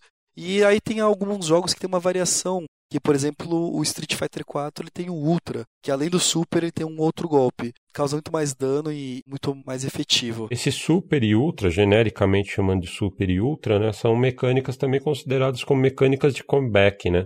Que elas propiciam ali uma chance de virada de jogo. Pra galera que tá acompanhando os campeonatos mais recentes, né, no Street 5 é o V-Trigger, né, cara? Exato, que ele é usado a partir da barra V, né, a V-Gauge, que só se enche conforme você tá apanhando. Ou você vai defendendo, ou se você toma dano direto, ela enche mais. Ou batendo, né, tem uns personagens que você enche batendo também, né? É, e principalmente com o uso da V-Skill, né, toda V-Skill, quando você usa, ela dá um pouquinho de V-Gauge também. Então é uma mecânica que você vai gerenciando no decorrer da batalha. Exatamente, são todas mecânicas feitas para ter esse fator comeback. O comeback ele é interessante porque às vezes não dá para você fazer uma virada no jogo, não tem como você ganhar mas às vezes alguns programadores colocam algumas mecânicas que permitem que você possa fazer uma virada de partida. Isso é muito legal porque mostra que a partida realmente só termina quando acaba. Como um X Factor no Marvel 3. É, o X Factor é um erro, né? o X Factor você só torna o que você quer, né? Não é comeback. É, mas ele é mais efetivo quanto menos personagem você tem. Então a intenção, inicialmente pelo menos, é que ele seja mais eficiente quanto mais para trás você você tiver no fluxo da batalha. Né? Eu tenho uma ressalva contra o X Factor. Eu acho que ele é uma mecânica muito boa, mas muito mal feita. Sei lá, a solução é imediatista, causa uma situação adversa. Mas pra gente falar nisso, a gente precisa ter uma outra definição, que é o quê? Os pulos. Pulo é compromisso, né? tipo, você pulou, não tem volta, mano. É tipo o pulo do Castlevania. Você vai ter que arcar com as consequências. O pulo é um elemento que tem muitas características que devem ser levadas em consideração quando você está no meio de uma partida. Né? Primeira característica principal: você pulou, você está vulnerável lá em cima. Tipo, você não pode fazer muita coisa. Na maioria dos jogos, você não pode defender. Começa daí. Sua gama de golpes também fica bem mais limitada. Quando você está no chão, você tem uma gama de golpes bem maior. E aí você não consegue mudar a trajetória do seu pulo também seu oponente acaba tendo muito mais poder de escolha do que você que tá lá no ar de alegre. Mas também tem o pulo seguro, né, Fabão? Que é o safe jump, né? Exato, é aquele que você faz sabendo o que você tá fazendo. É, se você pulou para cima do seu oponente, né, com o intuito de atacar, tá correndo vários riscos aí, né? De levar um contragolpe, etc. Tem duas certezas na vida. Uma é a morte e a outra é que se pular em cima do Sagat, você vai tomar Tiger Robocop. Então, tipo, você tem que saber a hora que você vai fazer isso, né? O pulo seguro vem disso, né? Onde você pula e o seu oponente não tem como te pegar, né? Ou ele tá longe, não tem magia. Ou ele tá no chão, ou ele tá no meio de uma animação, né? Ou, tipo, já é quase três horas da manhã, o Fabão tá dormindo na gravação do podcast. você pode pode pular tranquilo no Fabão. Esse é pulo amigo, viu? Vou te contar, mano. Mas tem vários outros tipos de pulo, né, Alex? Sim, cara. No Street, você pulava com o personagem, tem a mesma gravidade, né? A mesma altura ali na parte de King of Fighters, cara, ele já meio que prolongou o pulo. Então você vai ter, tipo, pulo longo, super pulo. Tem jogos que nem na série Versus, que você consegue dar, tipo, dois, três pulos. Tem alguns que dão wall jump também, né? A Chun-Li tem isso, que você pula na parede, ganha mais um pulo, sabe? Chun-Li e o Vega no Street 2. São vários tipos de pulo que você tem que fazer com consciência, que tipo no street, que você pula e dá voadora na cabeça do cara, a chance de você tomar um agarrão é alta, porque você vai cair logo na frente, o cara vai conseguir te agarrar. Se você der o que a gente chamava de voadora colocada, que é aquela voadora tipo meio do peito do cara ali, né, quase pegando a barriga, o cara ele não vai ter tempo de reação, então você vai conseguir emendar um combo. Se você dá aquela voadora no pé, Você atrasa bem, né? o cara não vai ter reação, só que você não vai ter a distância pra combo, mas você vai ter uma distância segura pra conseguir continuar o seu jogo. Tinha também a que a gente chamava de voadora pronta, né? Você já pula apertando o botão já. Hoje é muito importante no jogo de Dalsin, no Street 5. Além disso tudo, também existe o pulo neutro. Verdade. E isso muda bastante a temática assim do pulo, porque você vai sempre frente, trás, frente, trás, só que muitas voadoras mudam quando você tá no jogo neutro, né? Sim. Pulo neutro é basicamente você pula reto. Só põe pra cima ou aperta o botão. Uhum. A gente bem que menospreza um pouco esse pulo, mas ele, numa estratégia de jogo, ele é fantástico, porque se o seu adversário te força a fazer uma coisa, se você pula neutro, desvia do que o seu adversário te mandou, só que você não entrega o jogo. Ele meio que entra nessa questão de safe jump e tal, né? Então, pulo neutro também é muito importante. E é bem importante mesmo, porque ele é bem utilizado numa estratégia de grab, o, o agarrão, né, cara? Porque, tipo, é aquela manhinha básica de pula, não aperta nada, o cara tá defendendo, pensando que você vai dar um golpe, você vai lá e mete o agarrão. Tem o grab e o throw. Vamos separar os dois. O grab, ele é um golpe de agarrão de comando. E o throw, ele é um agarrão que tá dentro do jogo. Ou seja, normalmente no Street Fighter, quando você põe pra frente um soco, ele agarra. Isso desde Street Fighter 2. Lembra do famoso voadora rasteira, o cara defendeu agarra? Esse é o chamado tick throw, né? Você dá o tick, né, que é um hitzinho só pro cara defender, vai ficar meio que travado naquela defesa e você dá o, o agarrão jogando o cara para longe ou pro canto da tela. Exatamente. E aí você tem o grab, que ele é um golpe de comando. Jogadores de grab, eles vão perto do personagem e agarram. O que, que os jogadores normalmente fazem? Se eles pulam para frente ou para trás, eles saem da zona de poder atacar. Então eles pulam neutro. E aí o cara consegue punir o adversário. Tem outra questão também que entra na complexidade aí dos agarrões, que é o tech hit, né? Exato. Não foi algo que sempre existiu, mas foi meio que inventado, né, no Super Street Turbo. E todo jogo de luta tem o tech hit. Nos primórdios era executado com o mesmo comando do agarrão, né? Ou seja, você colocava para frente com um soco ou com um chute, ao mesmo tempo para poder evitar um agarrão. Depois foi mudando essas técnicas suavemente de jogo para jogo, né? A gente tem que lembrar também que na época tinha muita gente que chorava pelo poder do agarrão, né? Eu te falo que tem até hoje. e aí os desenvolvedores pensaram numa mecânica para evitar o agarrão também quando ele tá começando, né? Na verdade, não só necessariamente quando tá começando. Anterior a Street Fighter 4, você só dava o tech hit pós o agarrão, ou seja, você reduzia o dano, que é diferente do Street Fighter 5 tem aquela animação de que os dois meio que eles entram em choque e se repelem, né? O do Super Turbo é bem engraçado, cara, porque você toma o dano quando você dá o tech hit, né? Ele devolve o life que você perdeu. E isso daí, se você tá com pouco life, não adianta você voltar. Então você vai tomar o dano e morrer do mesmo jeito. É, não né? adianta. Eu fiquei super triste quando colocaram isso, porque eu sou o rei dos agarrões. Isso é verdade. Eu posso atestar nos contras com o Michelas que a técnica principal dele envolve agarrar. É, mas aí começa a dar gano. Olá, tá me imitando, pô. Porque é marca registrada. tá no jogo é pra usar, fi. Bom, e uma coisa que a gente não falou, mas é uma coisa legal citar, é que os grabs e os throws, eles são, obviamente, sem defesa. São feitos pra ganhar da defesa, né? Ganha da defesa e perde nos golpes mais rápidos, né? Voltamos no pedra, papel e tesoura, né? Então o grab é perfeito, então se eu pegar um personagem de grab ele funciona ou não? Existe uma outra mecânica? Existe, né não, Fabão? O Fabão que aprendeu a jogar de Zangief comigo, É, né? Zangão tem que chegar perto e agarrar. Qual que é a maior mecânica que todos os jogadores de agarrão eles temem? São projéteis, mano. Conta do seu trauma aí pra gente. Os Hadoukens, magias, bolinhas. O projétil, ele é o quê? Mecanicamente é um objeto. Uma magia. Eu que jogo de COD, ele usa pedra, usa faca, tipo, tem Lei Lei que usa bigorna. Estátua do Akuma. O Iron Man, ele solta o míssil, né? São várias coisas assim que, tipo, não está ligado ao corpo do personagem diretamente. E aí tem várias mecânicas também, né, dentro dos projetos. Tem uns que precisam carregar, né, por exemplo, do, do Capitão América, né, ele depende de estar com o escudo no braço ali. Pode crer. Então a gente vai percebendo que tudo tem variações, né? É interessante também as interações entre projéteis. Tem projéteis que se anulam, ou como a gente já falou no Darkstalkers, por exemplo, A interação entre eles depende do momento em que o projétil é disparado, da força do projétil também. Um pode empurrar o outro e anular. O projétil é interessante porque posso acrescentar com a questão também da direção dele, né? Tem a balística, velocidade, tamanho, tudo muda, né? Não só o comando, mas, por exemplo, o Guile, ele é um personagem muito famoso pela velocidade do projétil. Jogadores de fighting games consideram o projétil lento o emissário do capeta, sabe? Porque quando o cara solta rápido, você dizia acabou. Agora, quando o cara solta lento, ele vai andando junto com a magia. Uhum. O Fabão falou uma coisa lá sobre os projéteis se anulam e tal. Gosto de citar muito o personagem em particular que é o Iron Man. Acho que é o melhor exemplo, assim, quando eu pensei em projétil. Mais especificamente, o Iron Man pré-Marvel vs Capcom 3, tá? Porque ele tinha três projéteis. O Unibeam, que é um raio que ele soltava do peito, cortava tudo, todos os projéteis. Mas só que esse Unibeam era um golpe de comando.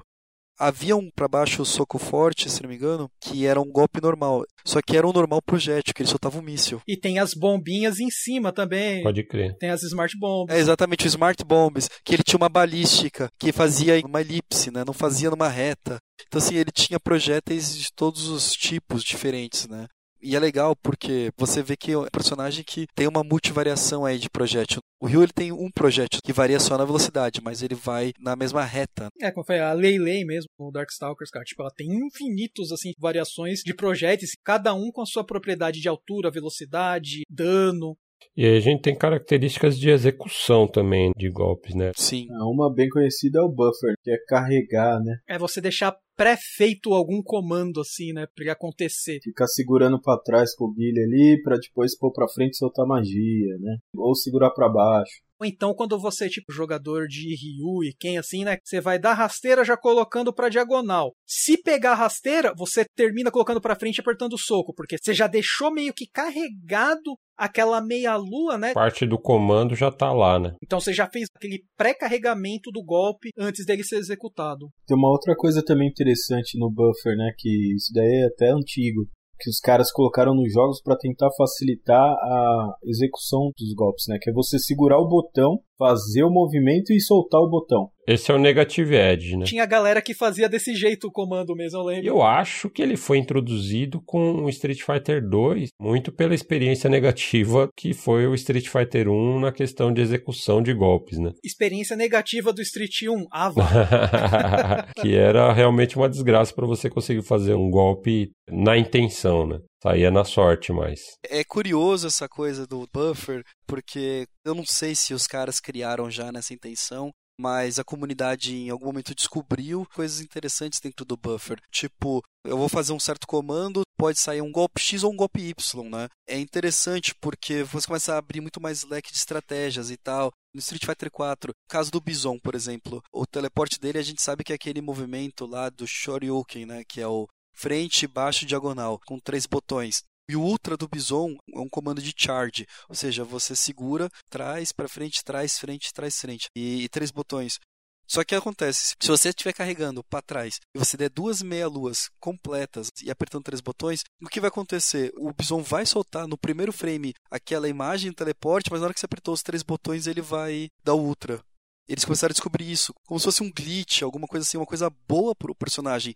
Além disso, também existem casos, por exemplo, King of Fighters, começaram a descobrir que muitos combos tinham janelas muito pequenas. Então eles faziam exatamente combos assim. Faziam sequências com um botão apertado, porque no momento que você apertou qualquer botão, não sai nenhum golpe de comando, só saem golpes normais. Por exemplo, começava um combo com uma voadora, deixavam um chute forte apertado e faziam todos os golpes com socos, só que fazendo os comandos. No momento que ele soltasse o chute, saía o especial. Tudo isso dentro do buffer. É assim que os jogadores mais pros fazem. Eles utilizam bastante o buffer, o negative edge em combos, em sequências e estratégias. Você otimiza o que o jogo te oferece, né? Coisa que quem tá assistindo não faz nem ideia, né? Mas também, quando te atrapalha, pode te colocar numa outra situação. Situação de punição, e é importante discorrer mais sobre o assunto. Você vai lá bonitão, dá rasteira e magia, aí o cara defende, você não era pra ter soltado o buffer, você solta, fica lá com cara de tonto na frente do cara. Você uifa o seu golpe que é um termo também muito recorrente, né? Wifar, a gente wifa, tu wifas, eles wifam, nós wifamos. Cara, a conjugação de verbos ingleses em português são as melhores. É uma arte. É o próprio buffer que a gente falou, a gente fala, ah, esse golpe foi bufferizado. Bufferizado. Mas aí a gente tá falando de whiff, né? O whiff é o quê? É quando um golpe sai no vazio, né? Sim. Você falhou. E aí você fica abertão ali pro cara chegar com a punição, né? Exato. Você vai ver assim, os caras jogando campeonato, o cara vai dar uma rasteira e calcula errado a distância, a rasteira não pega no oponente, aí o cara vai lá, mete uma rasteira nele, né? Tipo, ele whiffa o golpe que ele fez e tomou a punição da rasteira do outro cara. Então o whiff é uma condição muito comum para punição, né? O oponente fica só ali observando, esperando uma janela de abertura, o oponente whiffou alguma coisa, é a condição para se punir. Eu acho que o whiff punish ele é muito visível nos jogos atuais, que a gente tem uma coisa chamada backdash, né? Uhum. Não só backdash, às vezes, tipo, você vai dar uma rasteira no cara, ele lê o que você vai fazer e o cara dá um pulo neutro. Aí, tipo, dá voadora, soco, combo e faz o show todo, né? Mas assim, tem diversas opções, né? E tipo, jeitos de você punir o, o oponente quando ele whiffa, né? O golpe ou o comando dele. Exato. A gente estava falando agora há pouco de agarrão também. E eu lembro que no episódio em que a gente estava falando na timeline, no momento em que chegou o Super Turbo, que foi o primeiro jogo que teve o if de agarrão de comando. Então você fazia aquele golpe, que é um golpe especial, né? O tipo de golpe, como o Glauco descreveu, ele causa mais dano, mas também tem uma animação mais longa, ou seja, ele fica mais tempo na tela na execução daquele golpe. E aí, se você faz um agarrão e não acerta o oponente, a partir do Super Turbo, outros jogos também adotaram isso como padrão, ter uma animação de falha desse agarrão. O Zangief ficava com aquela cara de bobo agarrando vazio quando tentava fazer um pilão e não pegava no oponente. Isso é o whiffar, o agarrão, né? Então é o whiff throw. Hoje em dia, até para agarrões normais mesmo, já tem essa animação. É, o Street Alpha 3, né, tinha. Inclusive foi uma mecânica, acho que pensada para aumentar esse fator de risco e recompensa, né? Porque o agarrão era um negócio muito fácil até então. Você apertava um botão, se você não acertasse o agarrão, saía o normal. Ou até você faz um agarrão sem querer também, né? Com um botão só. Eu já falei que eu odeio agarrão com dois botões. eu queria dar na cara do maluco que inventou agarrão com dois botões. Foi o mesmo cara que inventou a tomada nova e o sistema PAL-M. é o mesmo corno, né? Certeza. E a gente tava mencionando né, do if, né? Falando que tipo, o cara dá um golpe no vazio, ele dá aquele golpe no vazio porque ele tá tentando fazer uma coisa, que é o famoso poke, né? Que é tipo cutucar ali o cara com os golpes, né? Poke é como numa luta de boxe real, por exemplo, é como o jab, né? Você está testando o oponente ali, você está tentando medir a distância e ver a reação do oponente. O poke não é necessariamente só isso. Ele tem a característica de ser golpe fraco. Meio que para irritar o cara. Tem golpes fortes que usam como poke. Street 5 tá aí que, tipo, você pega a Kame, assim, mano, você tomou o soco forte abaixado dela, pega quase a tela inteira e você fica lá dando no cara e ainda se acertar você emenda alguma coisa, né? Sim, sim. Tem personagens que têm golpes rápidos que também provocam, irritam e tal. Então eles servem. O Dawson é um exemplo disso, né? Ele tem alguns golpes que podem servir de pokes também alguns golpes fortes, mas assim, via de regra que são golpes fracos que eles servem na verdade para provocar mesmo, para abrir uma defesa, ele serve para começar alguma coisa. E a partir disso a gente dá uma coisa que é o famoso hit confirme. Confirmação de acerto, né? Normalmente o adversário, quando ele dá os poucos e tudo mais e tal, ele espera que o cara abra uma brecha e ele já dá um hit confirme normalmente com uma voadora ou algum golpe para iniciar um combo, né?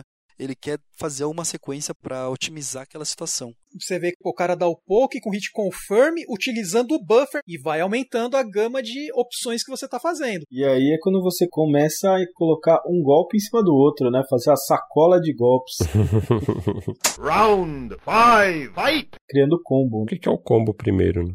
Tem um golpe lá que você acertou, que é um starter ali, que dá para você emendar alguma outra coisa. Uma combinação, né, de golpes que é indefensável. Quando você emenda um golpe no outro, num tempo em que um ataque se segue ao outro sem que o oponente tenha a janela para se defender ou para sair desse combo, né? Então isso é a definição do combo. É, normalmente o combo também se define quando aparece um marcador. Acho que foi no Super Street, começou já a definir isso. Então já aparecia lá o número de acertos que você conseguia ter sem que o adversário conseguisse defender. E a cada número ele dava um 2, 3, 4, 5, 6, 1 milhão de hits. Você fazia essa sequência, essa combinação, né? Por isso que aí vem o nome combo. Nisso começa algo que foi criado no Darkstalkers, né? Que é o Chain Combo. Você vai começar lá, tipo, chute fraco, soco fraco, chute médio, soco médio, soco forte. O normal vai se cancelando no outro, né? No chain. Os fracos e o médio geralmente você consegue emendar também com o especial, mas o combo você vai sempre tentando aumentar,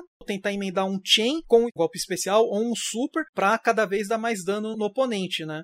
Isso é interessante você citar, porque esta regra foi o princípio lá da Darkstalker. Mas assim, vamos pontuar duas coisas. No combo a gente tem uma diferença entre link e chain. O chain combo ele é uma ferramenta criada pelo programador. O próprio jogo define que a sequência lógica para você fazer um combo tem uma sequência pré-determinada. E um ataque cancela o outro, né? Sim, que um ataque cancela o outro. Ele não respeita assim as janelas de, de frame, nada, ele simplesmente se cancela dessa linha digressiva de fraco, médio, forte veio do Darkstalker. Mas, por exemplo, King of Fighters não respeita essa regra, né? Você tem um chain que você liga o combo do Yori, que você tem um soco forte, você põe para frente soco fraco. Você dá um chain, você cancela ali, né? Um golpe com o outro. Então você tem do forte por fraco.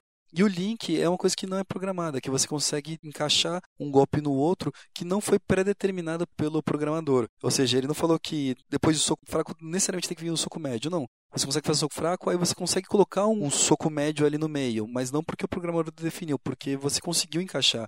Mais uma curiosidade, no Darkstalker, em particular, você não pode colocar golpe especial, muito menos super, no Chain Combo. A mecânica não permite mas ele permite você fazer com link. Ou seja, os jogadores mais prós, eles fazem o, um combo lá, soco fraco, chute fraco, soco médio, chute médio, soco forte. Eles esperam, dão algum outro golpe normal para dar link e depois dar o super, ou um golpe especial.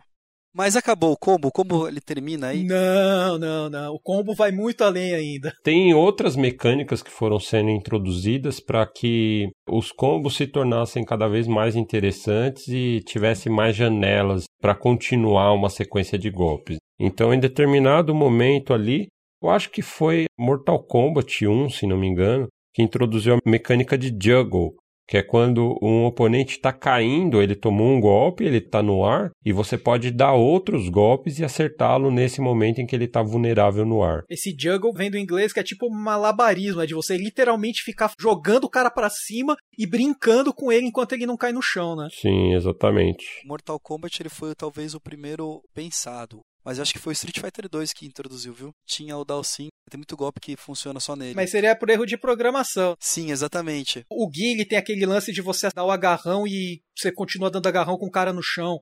O cara nem se recuperou e você já tá dando outro agarrão no cara. Sim. No Street mesmo, o Juggle meio que apareceu no Super Street por acaso com o Ryu com o soco médio no alto e ele dá um Juggle para você continuar. O Glauco também adora fazer isso com o Bison, né? Sim, sim. Maldito, né? Nossa, velho, que raiva. Super Turbo, Bisonzinha, sujo. O DJ também tem. A maioria dos personagens você conseguir dar tipo uns dois ou três hits dependendo da situação. Uhum. E um OTG? O que, é um OTG? Famoso off the ground. Tem uma discussão ainda na comunidade. Tem gente que fala off the ground, tem gente que fala on the ground. Sim. Eu vou falar agora o que, que são as duas coisas, qual é a linha mais utilizada, que é o seguinte.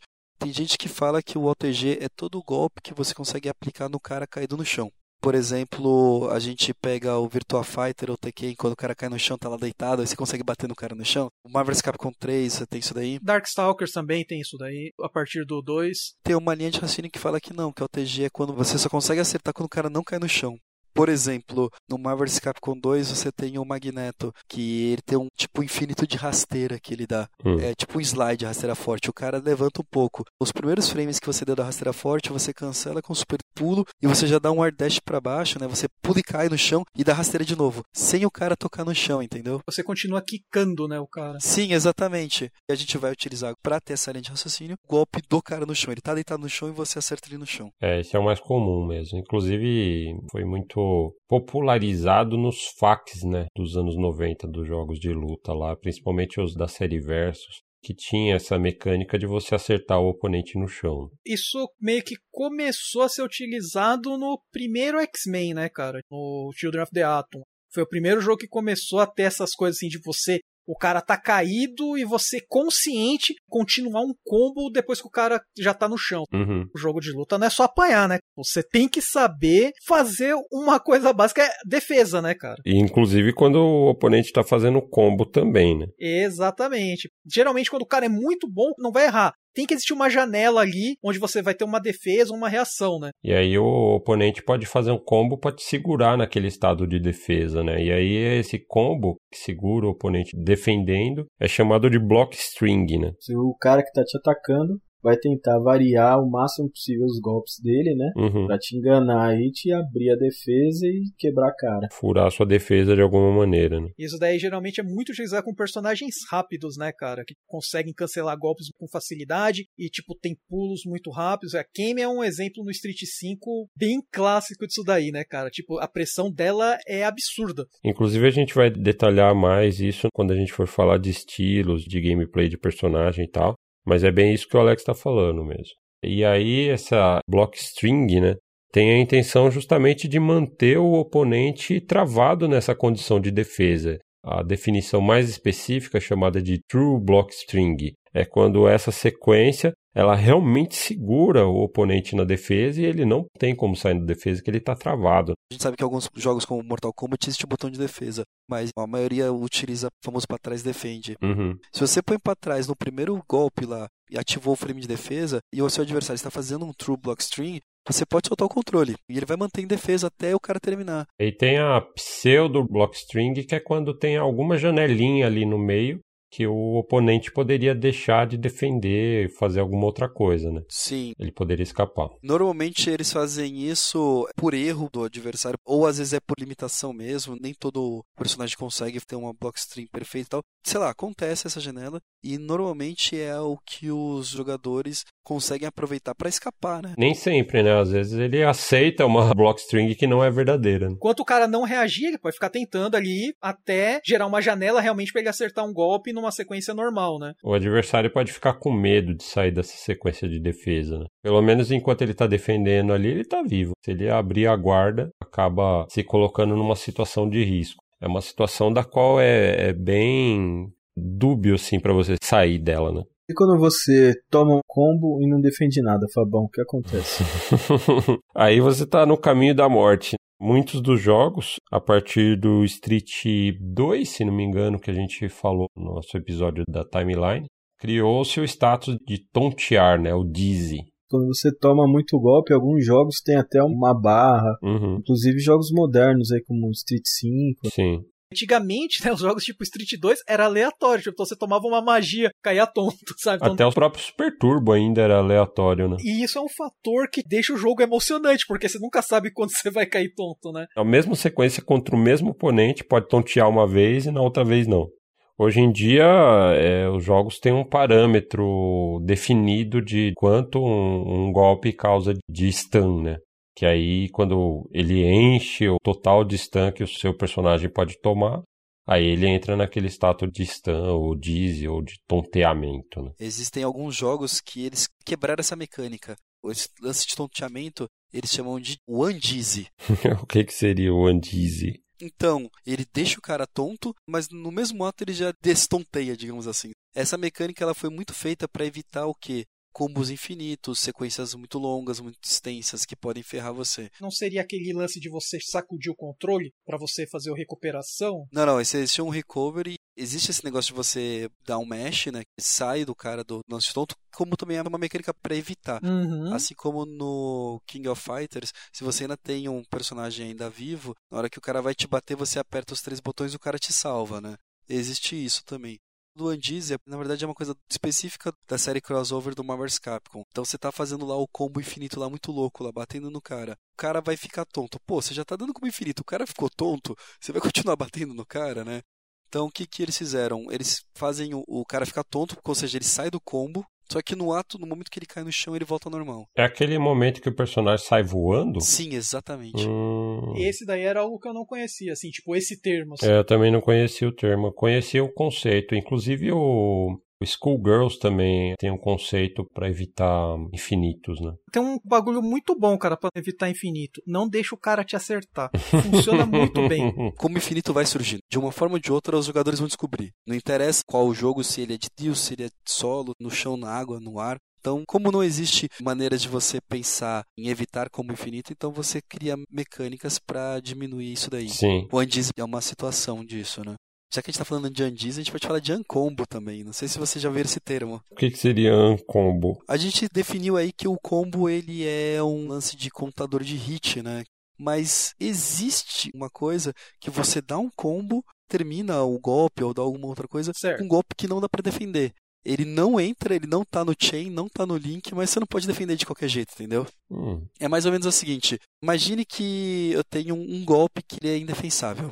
Todos os golpes que eu dei, eles estão em sequência, estão linkando ali, estão acertando o hit, mas o último golpe eu dou esse golpe sem defesa. Ele não linka porque ele é mais demorado, não entra lá, mas mesmo assim vocês não tem como defender. É uma espécie de block string de acerto para você conseguir fazer uma finalização só se aproveitando do combo. Sim, exatamente. Isso é muito utilizado no Marvel's Capcom 1. O Strider e o War Machine, eles têm golpes no ar que eles não têm defesa, por uma questão de frame e tudo mais lá. E aí temos técnicas também de movimentação, né? Corridinha. A famosa corridinha. A gente lembrou na nossa timeline que o primeiro deles foi o Samurai Shodown, né? Que introduziu o Dash, se não me engano. Lá em 93. A SNK, nessa parte de inovação, ela trouxe grandes coisas aí que a gente vê. Principalmente nesse aspecto que envolve movimentação, né? Golpes e recursos diferentes que envolvem a mobilidade dos personagens. Então a gente tem o Dash, que é a corrida em si, né? King of Fighters, por exemplo. É a corrida que foi introduzida lá no KOF 96. Se você dá dois toques rápidos para frente, O cara sair no gás. E aí tem tanto para frente quanto para trás, né? Pra trás é bem comum, tipo, que nem no Fatal Fury Special. É uma mecânica, assim, um jogo competitivo em nível alto. O cara tomou a rasteira, caiu no chão, ele levanta no backdash porque você tem uma janela de invencibilidade. O cara soltou a magia, você tá no canto da tela, você dá tipo backdash, a magia passa por você, sabe? Que é uma característica bem marcante do Street Fighter 4 também, que foi mudada no Street 5. Acho que o Glauco pode dar alguns exemplos aí. É, realmente, houve uma mudança aí na concepção de como os backdashes funcionam. No Street Fighter 4 ele era muito mais seguro, muito mais safe, né, que é o termo que a gente utiliza. O cara podia fazer qualquer coisa, era só dar um backdash que funcionava. Que tornava o jogo bastante defensivo, né? Defensivo e punitivo nesse sentido, né? Porque, dependendo de como fosse, era só dar um backdash e te punir. Virava whiff, né? Era whiff gratuito pra tudo. Uhum. Já no Street 5 não tem essa é, invencibilidades, né? E dependendo do golpe, ele tem um range maior e acerta e tal, e o pulo não é tão longo, né? Você deixa de ter uma vantagem defensiva para na real você ficar vulnerável, né? Porque inclusive dependendo do ataque que você toma no meio do seu backdash, você toma crush counter, né, no Street 5. Sim, exatamente. Uma mudança também é a distância também que ele dá, né? No Street 4 era maior, no Street 5 é menor também. É, e a gente vê que simplesmente uma mudança de propriedades de um movimento mudam todo o conceito, toda a filosofia e a pegada de um jogo de luta, né? A gente está falando só do backdash e do fato de em um jogo o backdash ter frame de invencibilidade, então você pode escapar de golpes, e no outro jogo ele ser um movimento que te deixa mais vulnerável, né? Sim, no Street 4 era muito comum. Eu dava um golpe hard knockdown, que é o famoso derrubar você no chão. Dei uma rasteira, você caiu. Você tá jogando de Ryu. Aí você vai se levantar com um Shoryuken, por exemplo. É só dar um backdash. Por quê? O Shoryuken não vai me pegar, você vai subir, quando você cair vai ser punido, eu vou estar tranquilo, seguro e tudo mais. No Street 5 não é bem assim. No Street 5 você pode tomar sim o Shoryuken. Dependendo da distância e tudo mais, você vai tomar. Esse é um ponto engraçado do Street 5, né, cara? Ele é um jogo que faz você pensar muitas vezes, falar assim, é melhor eu tomar esse golpe do que eu não tomar. Se eu não tomar ele, eu tô aberto pra coisa pior. Take the throw. Exatamente. E a gente tá falando uma coisa interessante que a maioria dos jogos tem o backdash como se fosse um hop, né? Eles dão pulo para trás, não uma corrida para trás. Uhum, uhum. Dependendo do jogo, como é o caso do King of Fighters, ele considera o hop como pulo, então ele tá em animação de pulo. Então você pode dar esses hops apertando o botão. E o cara vai dar uma voadora. É, inclusive pode dar golpe aéreo, tipo a Leona, pode dar o V-Slash no meio do hop, né? Sim, então isso torna um muito mais ofensivo. Fato curioso que é um bug no King 96, é o único jogo da série em que realmente você consegue correr para trás. Ah, é verdade. Se você der dois para frente, um para trás e diagonal para cima e manter segurado, seu personagem ele vai travar na animação de corrida, só que ele vai estar tá indo para trás. E é interessante você torna de repente um backdash que é uma mecânica que supostamente deveria ser para você fugir ou sair de uma situação de risco, mas a partir do momento que você permite dar um golpe, você na verdade está sendo ofensivo também, né? Uhum. Então ele já muda um pouco a dinâmica de como você está utilizando backdash ou hop. Uhum. Alguns jogos, como a SNK, utiliza o dash ad eterno, né? Você põe dois para frente lá, o cara fica correndo infinito. Segura e vai. Só que a maioria dos jogos, eles dão tipo só uma corridinha até o final da tela, né? Os jogadores descobriram um glitch em outros jogos que você pode fazer uma coisa chamada Wave Dash, que é mais ou menos o seguinte: quando você dá essa corrida, se você põe para baixo nos primeiros frames da corrida, ele cancela. Só que se você cancela a corrida com corrida de novo, ele continua. E aí você cancela de novo para baixo e fica fazendo essa sequência várias vezes o cara ele corre até o final da tela. Só que ele fica naquela animação meio torta. É quase o esquema do Castlevania de speedrun. Você cancela a corridinha e inicia a corridinha de novo. A famosa vassourinha do Symphony of the Night. é exatamente isso. E é, o nome disso se chama Wave Dash. E é uma execução bem intensa, né? Próxima mecânica que a gente vai falar, a rolada, né, cara? Opa! Que assunto interessante, né? Como assim? O famoso roll, né, a roladinha, que começou no samurai, né, cara? Porque o início do roll Antigamente você tinha que fazer no dash. Você dava o dash, na corrida você fazia o um movimento para antes de você chegar no personagem ou no golpe, né? Você fazer a roladinha e tem animação. Você dava tipo era diagonal ou agachava. O personagem vai rolar e escapar de golpe, conseguir se aproximar. Já nas séries assim, tipo King 96, você aperta A e B ele realmente rola pro outro lado, né? Ele dá rolada no outro personagem e passa por outro lado. É a mecânica de esquiva formal mesmo, né? Isso daí foi criado como uma continuação do dash, né? É utilizado em determinados jogos como uma mecânica padrão, né? E aí tem esquiva clássica mesmo, que aí é do KOF 95 e do 94, né? Que é o AB que o personagem só dá uma desviada, né? A esquiva, todo mundo pensa, ah, foi o King que começou. Não, não, não. King, ele herdou a esquiva, que vem lá atrás da série Fatal Fury. Era um golpe que a pessoa chamava de Avoider. Você dá como se fosse um golpe esquivando do ataque. Um momento ali de invencibilidade que ele ataca também. Só queria falar que o Vega tinha isso daí antes do King of Fighters. Pronto, falou. o backflip dele. Falando em técnicas defensivas, a gente entra em algumas modalidades especiais de defesa também, porque defesa normalmente é só segurar lá para trás, a não ser que o seu nome seja Mortal Kombat.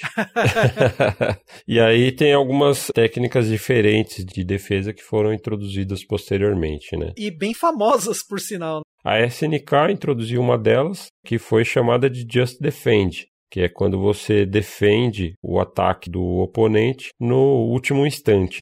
O Just Defend mesmo, acho que formalmente só veio estrear no Garou, se não me engano. Hoje em dia tem bastante jogos, né? O mais famoso hoje em dia seria o Unist. Uhum. Tem uma mecânica bem interessante, no mesmo esquema que você vai defendendo na hora certa, você vai gerando uma barra de recursos dentro do jogo, né? Tipo, é uma mecânica pra te beneficiar ao longo da partida. Samurai Novo também tem Just Defend.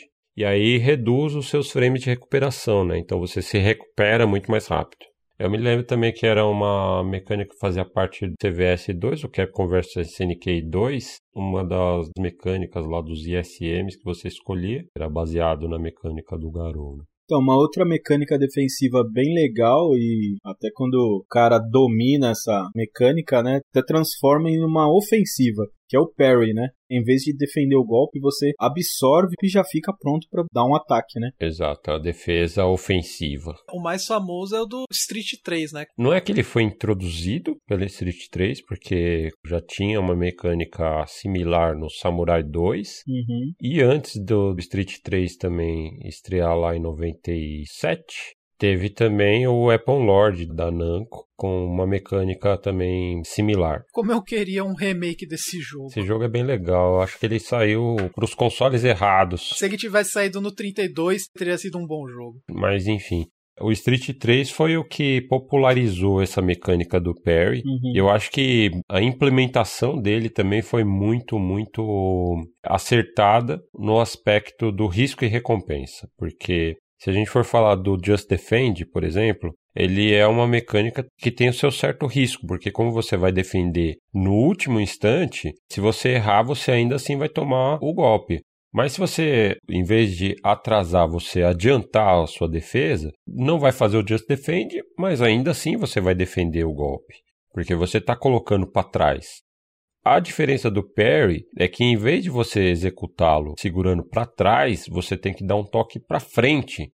Então, se você errar tanto apertando antes quanto apertando depois, você vai porque você não está colocando para trás para defender, você está colocando para frente, na direção do golpe. Então não tem como você defender, a não ser que você acerte exatamente o timing do parry, que deve ser feito no momento em que o ataque vai se conectar a você e é uma janelinha muito pequena ali tem que ter uma certeza muito grande do que você está fazendo para você não tomar o golpe, né? Mas também não é esse bicho todo de sete cabeças, não, porque a gente volta naquele lance lá atrás da memória mecânica. Sim. Você joga Street 3, só Street 3. Você é tipo o Glauco.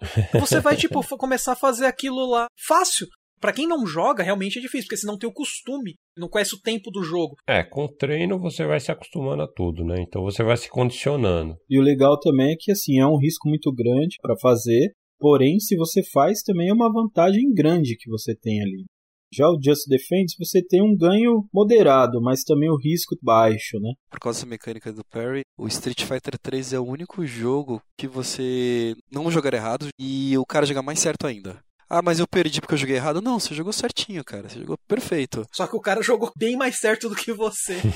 e se não me engano, acho que tem uma própria declaração que o Daigo fala isso. É porque tudo pode ser dado parry, né? Inclusive na versão do Dreamcast tem um modo de treino lá de que o dummy você pode programar como parry. E aí você vê que realmente qualquer coisa que você fizer é possível de dar parry. Seja em cima, embaixo, no ar, no chão, múltiplos hits, super, qualquer coisa sim, sim. podem ser dado parry. O parry é uma mecânica interessante porque ela não é fácil de fazer. O tempo de execução é absurdo. Tem dois tipos de parry, né? Tem o parry vermelho também, que é num time mais ridículo. A partir do third strike. Exatamente.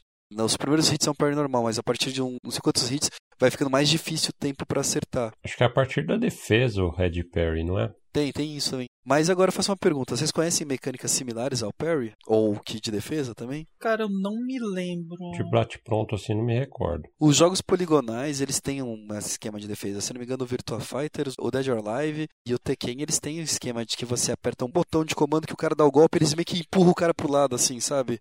Te dá uma vantagem de frames. Round 6. Fight! Então a gente acabou o bloco dos fundamentos, né, que foi compreendendo aqui tudo que está relacionado aos movimentos, aos golpes em si. E movimentação também dos personagens. Basicamente o cara pegou no controle e já saiu apertando o botão ali nessa parte. Exato. E aí a gente vai entrar no próximo bloco dos fundamentos agora, que são os conceitos relacionados às propriedades dos golpes. Mais ou menos é como a mecânica das coisas funcionam, né? Exato. A primeira coisa que a gente fala sobre botões é hitbox. A hitbox é nada mais nada menos do que a área de alcance ou de alguma coisa que alguém interage com o outro. Ou seja, quando a gente vê o sprite do Ryu, o bonequinho na tela, pega lá o Ryu contra o Ken. Vamos tentar imaginar o Ryu com o braço esticado dando soco no Ken. Uhum. Nesse momento, o braço dele ganha um quadradinho chamado hitbox. Então, o que está dentro do espaço do braço acerta o Ken. O que está na perna, na cabeça, na outra mão, não acerta o Ken. Isso do lado da programação do jogo, né? Que eles desenham literalmente uma caixa em volta dessa parte do corpo que está ativa, né? Esse do hitbox agora, né? Ele é uma caixa vermelha, né? Que está no braço do Ryu. Ele acertou. Então, todo golpe que você está dando ou você está tomando vai ter essa propriedade, seja uma rasteira, um Hadouken. Esse projétil vai estar tá com essa caixa vermelha em volta. O Ryu com o braço esticado, mas atrás dele, vamos tentar imaginar um esqueleto todo quadrado. E é um quadrado, como o próprio Alex falou, que é um quadrado vermelho que significa aonde ele acerta. Tipo, que parte do corpo dele que está causando dano, né? O braço está esticado, caixa vermelha no braço vai estar tá acertando o Ken, tá tomando golpe, essa caixa vai ser uma caixa azul. Essa caixa vai estar tá por cima do Ken para ele entender que a caixa vermelha acertou azul e isso significa o dano. Ou no caso do Dalsim, por exemplo, se ele estica os braços, ele está esticando também a hurt box dele, né? Porque ele pode tomar dano lá na ponta do braço dele, né? Do outro lado da tela. E aí, se a parte vermelha toca essa caixa azul, é aí que a gente tem a conexão do golpe, né? Que aí causa dano efetivamente. Né? Sim, exatamente. E é até curioso a gente falar isso, porque quando a gente tem um conhecimento muito baixo de jogos de luta, ou a gente não conhece muito bem como funcionam essas mecânicas, a gente tende a achar que o jogo é roubado, que alguém fez alguma maracutá e tal. Mas na verdade é que não tem essa questão de hitbox ou hitbox. Vou dar um exemplo gosto muito de jogar Marvel's Capcom 2 e quando o Cable, que é um personagem que existe lá, ele pula, pega a arma e atira um raio com a arma dele, ele não tem hurtbox nas pernas. Fica até meio bizarro porque você pode dar qualquer golpe que da cintura para baixo não existe, então não pega. Quando a gente assiste uma partida e vê isso daí, a gente fala: "Nossa, que jogo bizarro, coisa quebrada". Na verdade não, o programador ele não fez hurtbox no momento do pulo, mas quando ele cai, o hurtbox volta. Foi intencional ou pode ter sido esquecido também, né? Porque isso daí é uma coisa programada e a hitbox, né, a hurtbox, ela varia de jogo para jogo. Cada empresa vai ter a sua engine, né, de programação e vai criar ali de acordo com o que ele acha que o jogo deve operar. Por isso que às vezes você vê assim, toma um golpe e você fala assim, o cara tava longe assim, não era pra ele ter me acertado. Na visão do programador do jogo, era. Então ele criou uma hitbox ou uma hurtbox maior do que você espera ver na imagem. E às vezes isso muda a própria pegada do jogo, né? Comparando Street Fighter 4 com 5, no 5 os programadores tinham a intenção de tornar o jogo muito mais baseado em comprometimento. Então você faz um negócio, você tem que confiar naquilo que você está fazendo, que senão você vai se colocar numa situação de risco.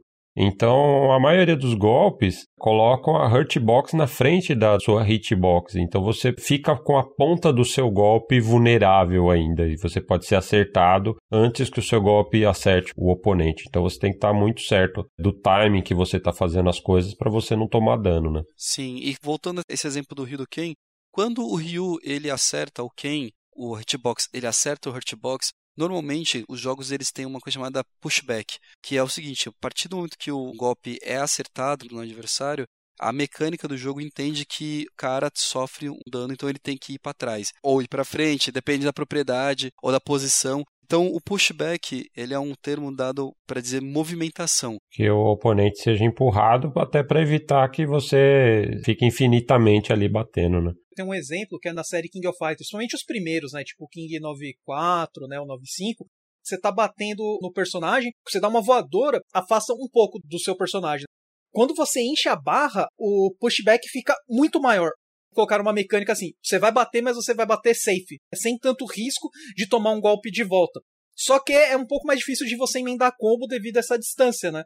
Isso é da mecânica do jogo mesmo. E aí você tem o pushback também tem que levar em consideração seu posicionamento na tela, né? Porque os dois personagens estão no meio da tela, quando você bate, você vai empurrar o oponente. Mas se você empurra o oponente contra o canto e ele não tem mais como ser empurrado para trás, quem vai ser empurrado é você, até pela física da coisa, né? Tomando distância conforme você tá batendo no oponente para você não fazer um infinito no cara encostando no canto. Sim, é, a gente até lembra Final Fight, que é dar dois soquinhos, põe para trás, põe para frente, dois soquinhos para trás, para frente. Então, exatamente para evitar esse tipo de coisa, os programadores já criaram esse pushback. Que às vezes igual o hitbox e o hurtbox, pode ter sido por algum esquecimento, alguma falha de programação, pode ocorrer ao contrário. Então, tipo, em vez de o cara afastar, o cara volta, ou então não afasta o suficiente. E isso que acaba gerando, tipo, os infinitos, as mutretagens que acontecem no meio do jogo, né? Sim, exatamente. Principalmente nos Kusoge, que às vezes os caras esquecem desses conceitos de pushback e aí dá ensejo aos infinitos. Por favor, né? Já que você for de Kusoge, explica essa p de termo, né? Kusoge. Kuso em japonês é de merda, né? E ge é a abreviação de game. Então, o Kusoge literalmente são jogos de merda, jogos considerados ruins. Só que a maioria dos jogos que são considerados Kusoge são jogos bem jogados pela galera, porque são jogos ruins que a galera gosta de jogar. Podem ser jogos divertidos demais, assim, não significa que o jogo é ruim necessariamente, né? Exato, eles não são polidos, né, assim, tipo, pra ser uma cena competitiva intencional. São meio podreiras, e justamente por isso são divertidos. Bom, coisa que eu lembrei agora sobre falar de pushback feedback é que, dependendo do jogo também, por exemplo, no caso da série Marvel e até alguns jogos como King of Fighters, mas Street Fighter também tem isso, né? Dependendo de como você dá o confirme com voadora, você precisa dar um pequeno dash para poder linkar o soco ou o chute logo quando você está no chão, né? Hum, pode crer. Senão ele não encaixa. Para poder ir buscar, né? Exatamente. Mas algumas pessoas percebem que dependendo da distância, eles vão conseguir linkar um combo, né? Já que não tem o dash, não tem como dar o combo, então eles preferem fazer o quê? Dar uma rasteira, alguma coisa que derruba o cara. Isso, na verdade, dá uma certa vantagem. E a gente tem o knockdown e a gente tem o, hard knockdown. Derrubada de fato, né? Que não tem como o cara evitar. Sim. Muitos jogos adicionaram mecânicas que você consegue evitar o knockdown, você consegue controlar o seu tempo de knockdown.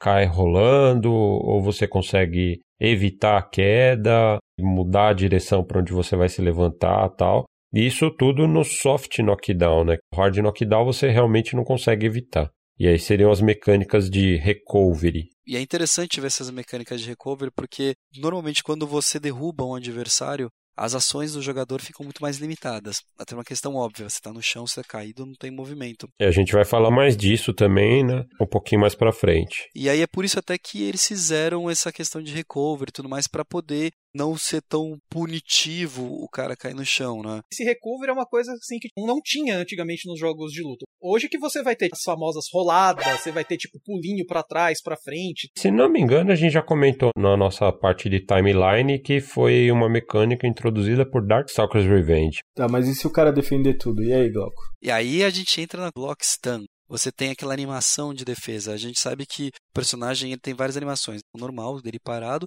dando golpe, uma animação que ele está se defendendo. Neste período de animação, a gente chama de block stun. Quando você está nesse momento, você não consegue ter nenhuma outra ação. Nisso você já entra lá que a gente explicou eh, anteriormente no block string.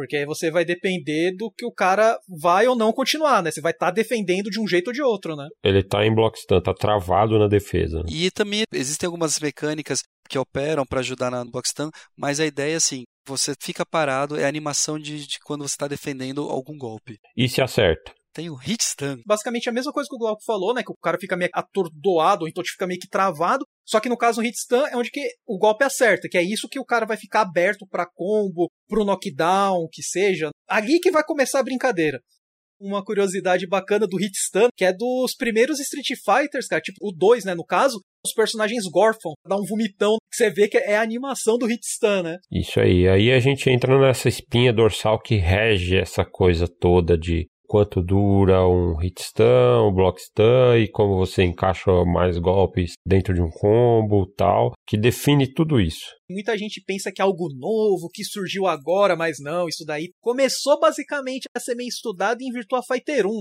Foi onde que a galera viu realmente a importância desse termo, que é frame data, aquela cartilhazinha que você tem que estudar para dominar melhor o jogo, entender o que está acontecendo. Frame data, cara, é basicamente você imagina como se fosse um filme rolando.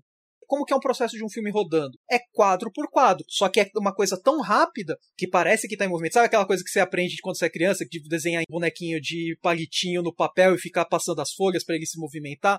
É basicamente isso os quadros de toda a extensão do golpe, né? Acho que é importante distinguir também que não é necessariamente frame de animação, né? Exatamente, exatamente. Mas é uma unidade de tempo na qual é dividida a taxa de animação do jogo, né? Os frames de animação estão ligados à frame data, né? Porque cada animação ela tem um tempo que ela vai durar ali na tela. Mas não necessariamente vai mudar, ter um novo quadro de animação a cada unidade mínima de tempo do jogo. A maioria, pelo menos, dos jogos de luta se movem a 60 frames por segundo.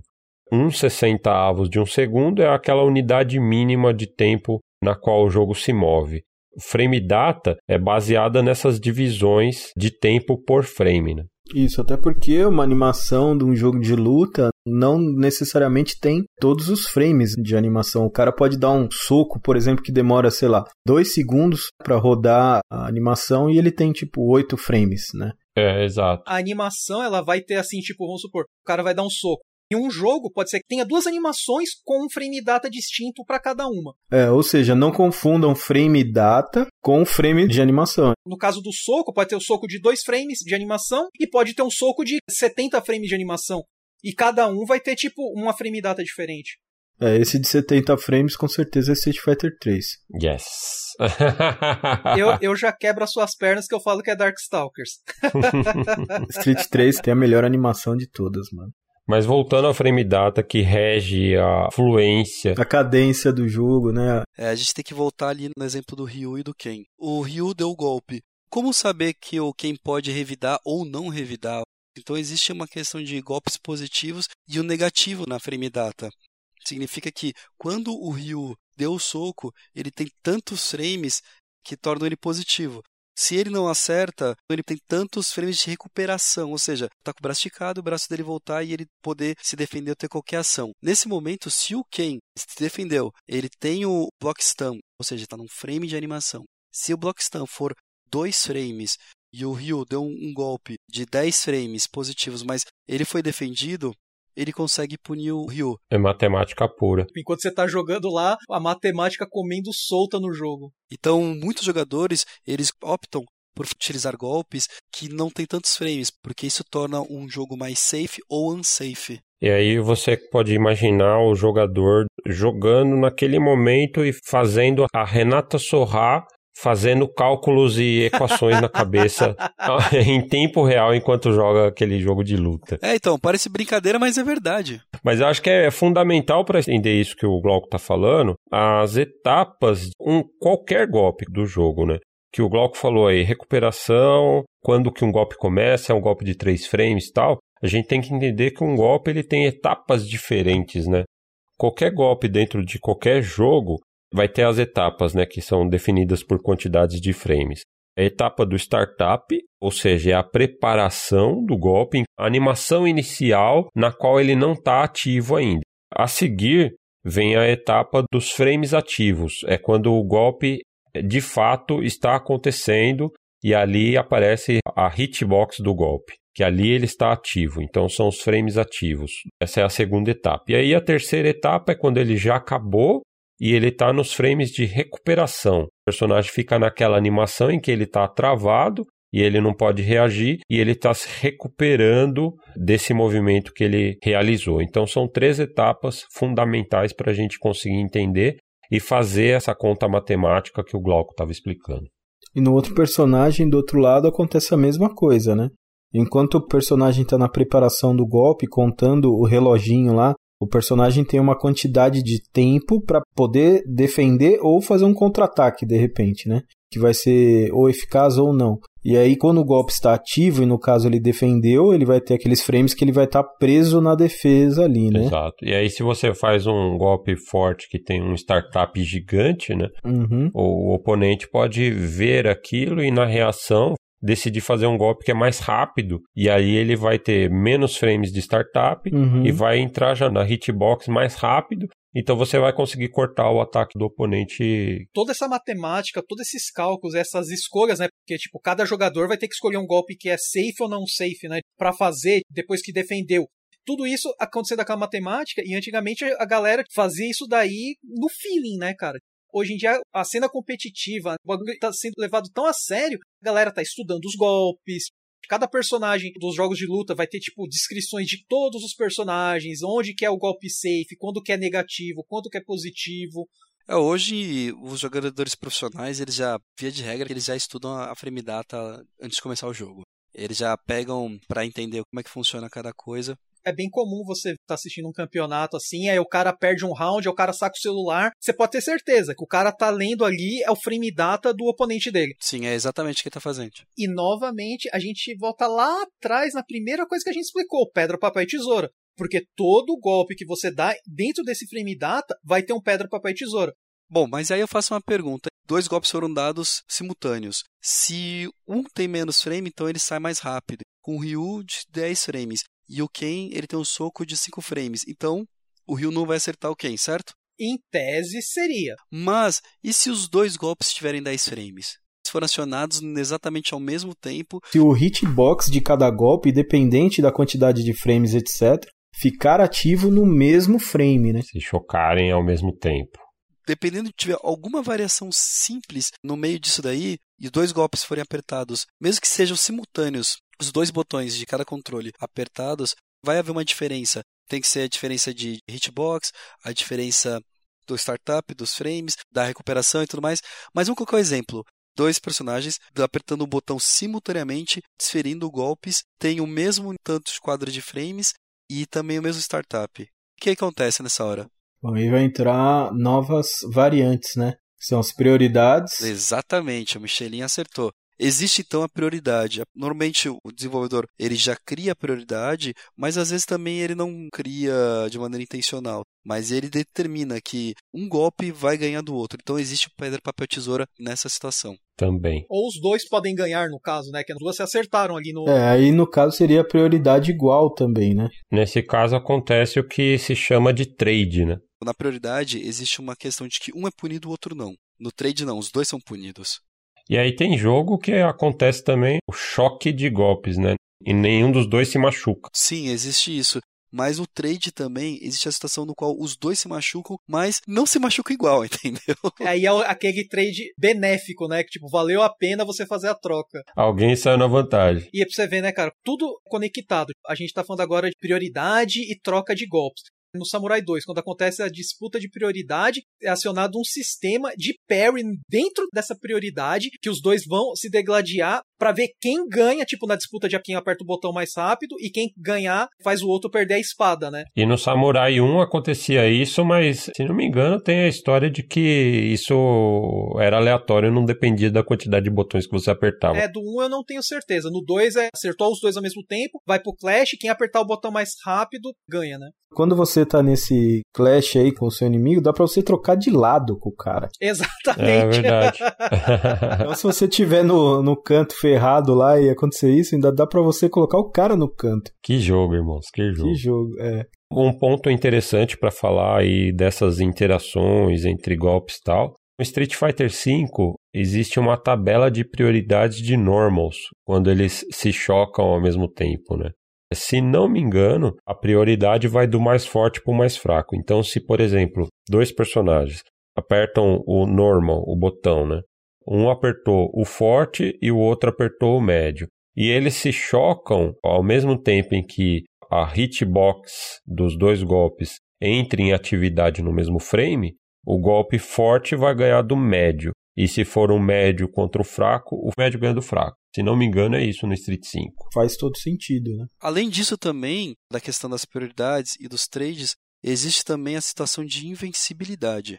Voltando novamente a esse exemplo hipotético, os dois apertaram o mesmo botão simultâneo, e aí tem uma questão assim: o Ryu ganhou do Ken, mas ele ganhou porque tem prioridade? Não é que ele tem prioridade, é que o botão que ele apertou, o golpe que ele soltou, o especial, o super, qualquer coisa que ele soltou ali, ele tem invencibilidade o golpe ele não tem hurtbox. Ele só tem hitbox. Não tem como acertá-lo, né? Novamente a gente entra naquele ponto, que pode ou não ser intencional. é só você se lembrar lá no Street Fighter 2, manja quando o cara queria se exibir e quando vinha o Hadouken pra cima, ele fazia um Shoryuken para passar pelo Hadouken. Esse era o frame de invencibilidade daquele Shoryuken. Quando os programadores da Capcom naquela época fizeram os golpes, por alguma razão, eles acharam que o Shoryuken não tinha que ter Hurtbox. Então o cara sobe e só com caixinha vermelha. No momento que ele chegou lá no apogeu, lá no solstício, lá ele caiu, ele deixa de ficar vermelho e fica 100% azul. Deixa de ser hitbox e vira hurtbox. Mas até chegar lá em cima, ele é hitbox. Ou seja, se eu der um golpe nessa hora, acredite, meu amigo, você vai sorrir, eu não vou. Isso nos Shoryukens pré-Super Street, né? É. No Super Street o Shoryuken já tem Hurt Box. Já foi moralizado. E bacana, né, a gente menciona essa parte de invencibilidade, né? A gente tava mencionando anteriormente a parte dos backdashes, né, que eu falei que no Fatal Fury Special backdash tipo hop, né? Você consegue passar por magia ou você não é acertado é um golpe onde que foi colocado uma invencibilidade, né? Porque teoricamente você não vai ter uma hurt box ali naquela curta janela de tempo, né? Sim. E voltando ao Street Fighter V, questão de filosofia de design dele, Se não me engano, da primeira para a segunda temporada mudou um pouco o design dos Shoryukens, né, dos Horis. Capcom, para com isso, Capcom. Desculpa. que eles tinham frames de invencibilidade no golpe normal. E aí volta aquela filosofia de design do jogo de comprometimento. Você tem que se comprometer com aquilo que você está fazendo. Se você vai dar um Shoryuken, a ideia é que você esteja confiante do seu Shoryuken.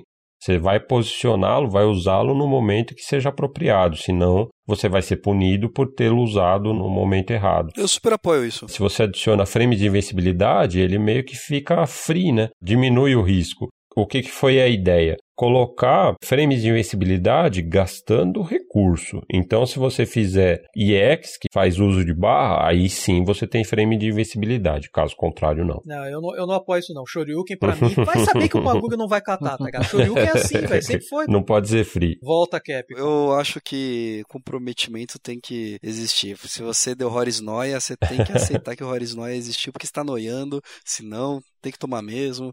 Tá tudo certo. 35 continue. É, Michelguinha, me ajuda aí, me desempata essa porra. Horus é supremo, Horus. Aí, ó, aí, ó. Invencibilidade all the way. E agora todo mundo sabe, né? Porque olha a quantidade de coisas. E um frame que tá acontecendo ali, o jogo tá calculando então, quando você estiver jogando Street Fighter 2 no seu Super Nintendo e ele tá quase parando, quase congelando o jogo de tão lento, dá um desconto pro menino. Ele tem que encaixar ali uma crítica ao Super NES, né, mano? 3 MHz, cara. Dá um desconto, coitado. Esse tipo de coisa não acontece no Street Zero de Mega. É tipo, zero lag. Ah, é, não tem. Vamos lá, voltando ao lance dos golpes, a gente então já entende que se duas pessoas apertarem o botão ao mesmo tempo, existem tem várias variantes. A primeira, quadro de frames, se os dois botões têm o mesmo número de quadros de frames, se a startup dos golpes é a mesma, se em algum momento há prioridade, há diferença entre eles, e se na hora que os dois forem se chocar, os dois têm hurtbox ou não. Mas vamos colocar o seguinte: o cara deu golpe e eu também apertei o botão. Apertei depois, inclusive, sabendo já que queria punir e já sei quadro de frames, já sei a prioridade, já sei isso e aquilo e tudo mais, e dei um golpe consciente no meio do golpe do cara. Qual é o nome que a gente dá para isso? Noia. Acontece muito. Acontece bastante, cara. É o counter. O counter, no caso, seria um golpe que acontece quase que simultâneo, só porque você tá, tipo, pegando o cara no meio de um ataque, que era para você tá tomando. Você corta, né? Quando corta o ataque do oponente. Sim, exatamente. Por isso que eu falei, eu, eu, o cara deu golpe e eu vi e quis punir. Não necessariamente é intencional, mas é exatamente isso que você falou. Você dá após o cara ter dado o golpe. Normalmente, counters eles são caracterizados com uma punição maior. Alguns programadores colocam isso daí. Então, por exemplo, se o Ryu deu o soco lá e o Ken deu um golpe antes, rasteira normalmente ela tira, sei lá, 10 de dano. Mas por pegar encounter, vai tirar 15 de dano. O Street 5 é mais ou menos assim também. Você entra no Crush Hit lá, você meio que gera um golpe a mais, né? Ou dois, dependendo da propriedade. Você abre uma janela maior de frames, na verdade. Isso, exatamente. No próprio Street 4 e entre outros jogos também, o que acontece quando pega um golpe encounter aumenta a quantidade de hit stun, né, os frames de hit stun do oponente. Então, como ele fica vulnerável em hit stun por mais tempo, você consegue emendar mais golpes e fazer combos que não eram possíveis de se fazer numa situação normal, apenas em counter. Né? É, então a gente consegue entender que alguns programadores eles desenvolvem mecânicas para que quando o golpe é desferido em counter, você tenha uma recompensa. O Samurai Shodown, por exemplo, acho que desde o 3 ou 4, mostrava inclusive um percentual, tipo counter mais 6%. Por exemplo, ele mostra isso visualmente na tela, né? No King 94, cara, é bem interessante, porque ele usa muito essa questão do counter, né? O Raiden, cara, é um personagem que, se ele tiver com a barra cheia, se você acerta uma rasteira junto com o golpe, a prioridade é do Raiden e o counter vai ser do Raiden. É hit kill. E você achando que o Galactica Phantom do Ralph era forte. E o que é hit kill? Hit kill é um hit que vai tirar sua barra inteira. Catou morreu. É o toque da morte, né? Exatamente tem jogos que possuem geralmente essa mecânica, né? Que não é um counter, você vai conseguir dar um hit kill no cara. Samurai tem isso e Guilty Gear também. Samurai eu não tenho certeza. Acho que foi a partir do 4. Quando estoura a barra? Isso, quando você estoura a barrinha que você dá aquele. É, no 4. Acertou no cara, aparece lá que você ganhou e o sangue do cara até demora para descer, né? O Fabão até citou um exemplo legal, que é o Galactica Phantom do Ralph, né? Galactica Phantom ele entra nesse hit kill, mas numa situação devida ao counter. Porque ele tem um golpe super que tira muito dano, mas no King of Fighters, quando você pega alguém em counter, ele aumenta o dano como ele já tem um dano muito alto, ele meio que arredonda né, o life e mata. Ainda no King, é legal que, tipo, no 97, que tem o Shingo, né? Um personagem, e ele é tipo a cópia do Kyo, só que ele não tem fogo. E o que, que os caras fizeram para compensar isso? Como ele acerta na porrada, basicamente todo golpe que ele cata, independente às vezes se o cara tá dando golpe ou não, vai pegar em counter. Então, assim, ele é um personagem que tira mais dano e tem mais possibilidade devido à ausência do poder do fogo do Kyo. Mas isso é uma mecânica do personagem. Deixa eu só fazer uma correção. Na verdade, não pega em counter. Ele pega uma coisa que a gente chama de critical hit. Ele gera o critical hit e o counter, né? Critical hit no King of Fighters ele opera como counter.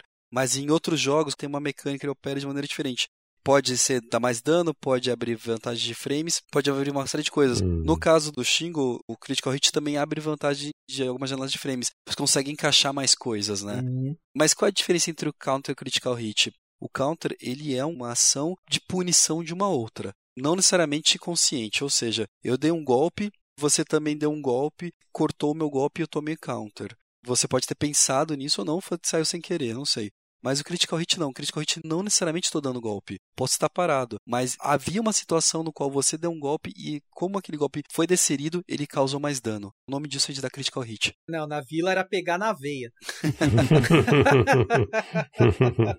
Round 7, fight! E a gente pode falar um pouco também de reversal, né? Seria uma outra mecânica onde o personagem consegue interromper o hitbox e acertar um golpe. Normalmente ele consegue cancelar a block stun dele em cima do hit stun do cara. Uhum. Ele tá tipo defendendo o cara batendo, ele sai dessa animação. Animação de defesa, né? E vai para um ataque, vai variar de acordo com o jogo. Acho que o mais comum é o do King 95, que quando você tá com a barra cheia, todo golpe especial de comando, né, tipo magia, especial mesmo, super, você consegue fazer na defesa. Então, o cara encostou em você na defesa, consegue fazer um comando para contra-atacar. O Hellbolt 2 no Hellbolt Special também tem uma mecânica legal. Enquanto você está defendendo, você faz um movimento de um golpe especial e aí o personagem tipo sai da animação de defesa e executa o golpe. Isso daí foi primeiro implantado no 01. É, no 01 tem o zero count. Dá pra gente fazer uma distinção entre reversal, vanilla e mecânicas de contra-ataque, né? Uhum. Reversal, eu acho que veio com Super Street, se não me engano. Pelo menos a, a indicação visual, né? O Super Street, ele tem um, um reversal um pouco diferente do, do conceito que a gente tá falando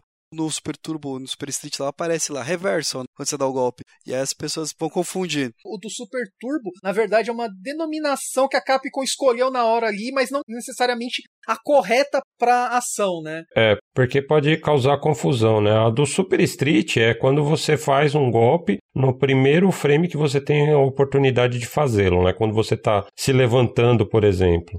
Esse seria o reverso vanilla. E no caso dessas mecânicas que foram implementadas, que foram programadas no jogo, como no caso tem o Darkstalkers, dá para fazer isso, tipo você cancela a defesa com um ataque. No Street Fighter Zero também tinha o Zero ou Alpha Counter, né, como o Alex falou, por exemplo. Sim, normalmente essas mecânicas têm um certo custo, digamos assim, né? Uhum. Você utilizar uma barra de super para fazer um reversal não necessariamente é gratuito. Você tá sofrendo uma ofensiva, você consegue quebrar isso. É curioso que o Street Fighter V meio que mistura as duas coisas, né? Porque o V-reversal de determinado personagem vai ser um golpe e de outro personagem pode ser simplesmente uma esquiva, né? Ah, mas isso é herança da série Alpha, porque o Bison tem teleporte, né? Hum, pode crer. É a Rose e o Roland tem tipo um throw que joga o cara pro canto e tipo ele meio que se esquiva, né? E da Rose, inclusive, é aquele arremesso antiaéreo, né? Muito bem utilizado quando você tá sofrendo um ataque e você tá no canto. Então você faz aquilo para sair do canto. Às vezes é melhor do que você dar um golpe, né? A troca de posição vale mais, né? Exatamente. Podia começar a falar agora um pouco sobre golpes antiaéreos também, é uma coisa bem bacana. É um fundamento muito importante. Volta Shoryuken invencível. Nunca vou me cansar de falar isso. O antiaéreo é muito importante no jogo porque a ofensiva aérea do oponente pode ser muito valiosa para ele se ele consegue te acertar e capitalizar em cima disso, né? Então é importante que você consiga cortar as investidas aéreas do oponente. E isso se faz com o antiaéreo.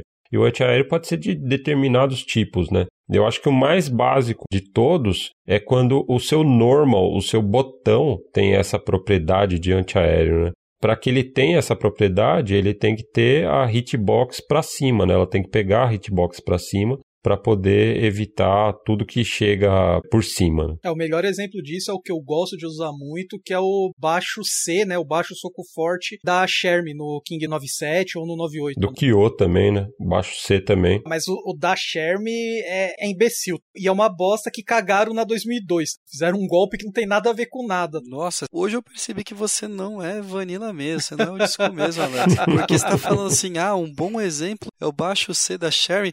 Pô, você esqueceu do General Willy, cara? Mano, o Willy, velho, a Sherp. Imagina, você tá lá com o General Willy, o cara dá leque full, você pula, você fala assim, ah, o cara não tá carregando, não tá agachado, não tá carregando porra nenhuma, vou pular. Uh! Parece até o gancho do Mortal Kombat. Ele é foda, além de ter o pente, tem a gancho que corta quase tudo também. Sim, exatamente. Aí você fala, pô, não tem que como pular, cara. O cara é uma muralha, né? O da Sherm é, é sacanagem. Não tem como não falar dela. Apareceu a oportunidade. Para com isso, cara. Eu pulo em cima da Sherm tranquilo. Agora, quando eu tô jogando. Quero ver, quero ver. Cara, falar é fácil. falar é fácil. falar, papagaio fala. Você tá louco? Olha, já tá nascendo uma luta quando aqui. Quando eu jogo já. contra a Guilha, às vezes eu vou pular, eu me sinto o Jabu de unicórnio enfrentando o Shun, sabe? Que ele pula assim, ah, e as coisas pra cima, sabe?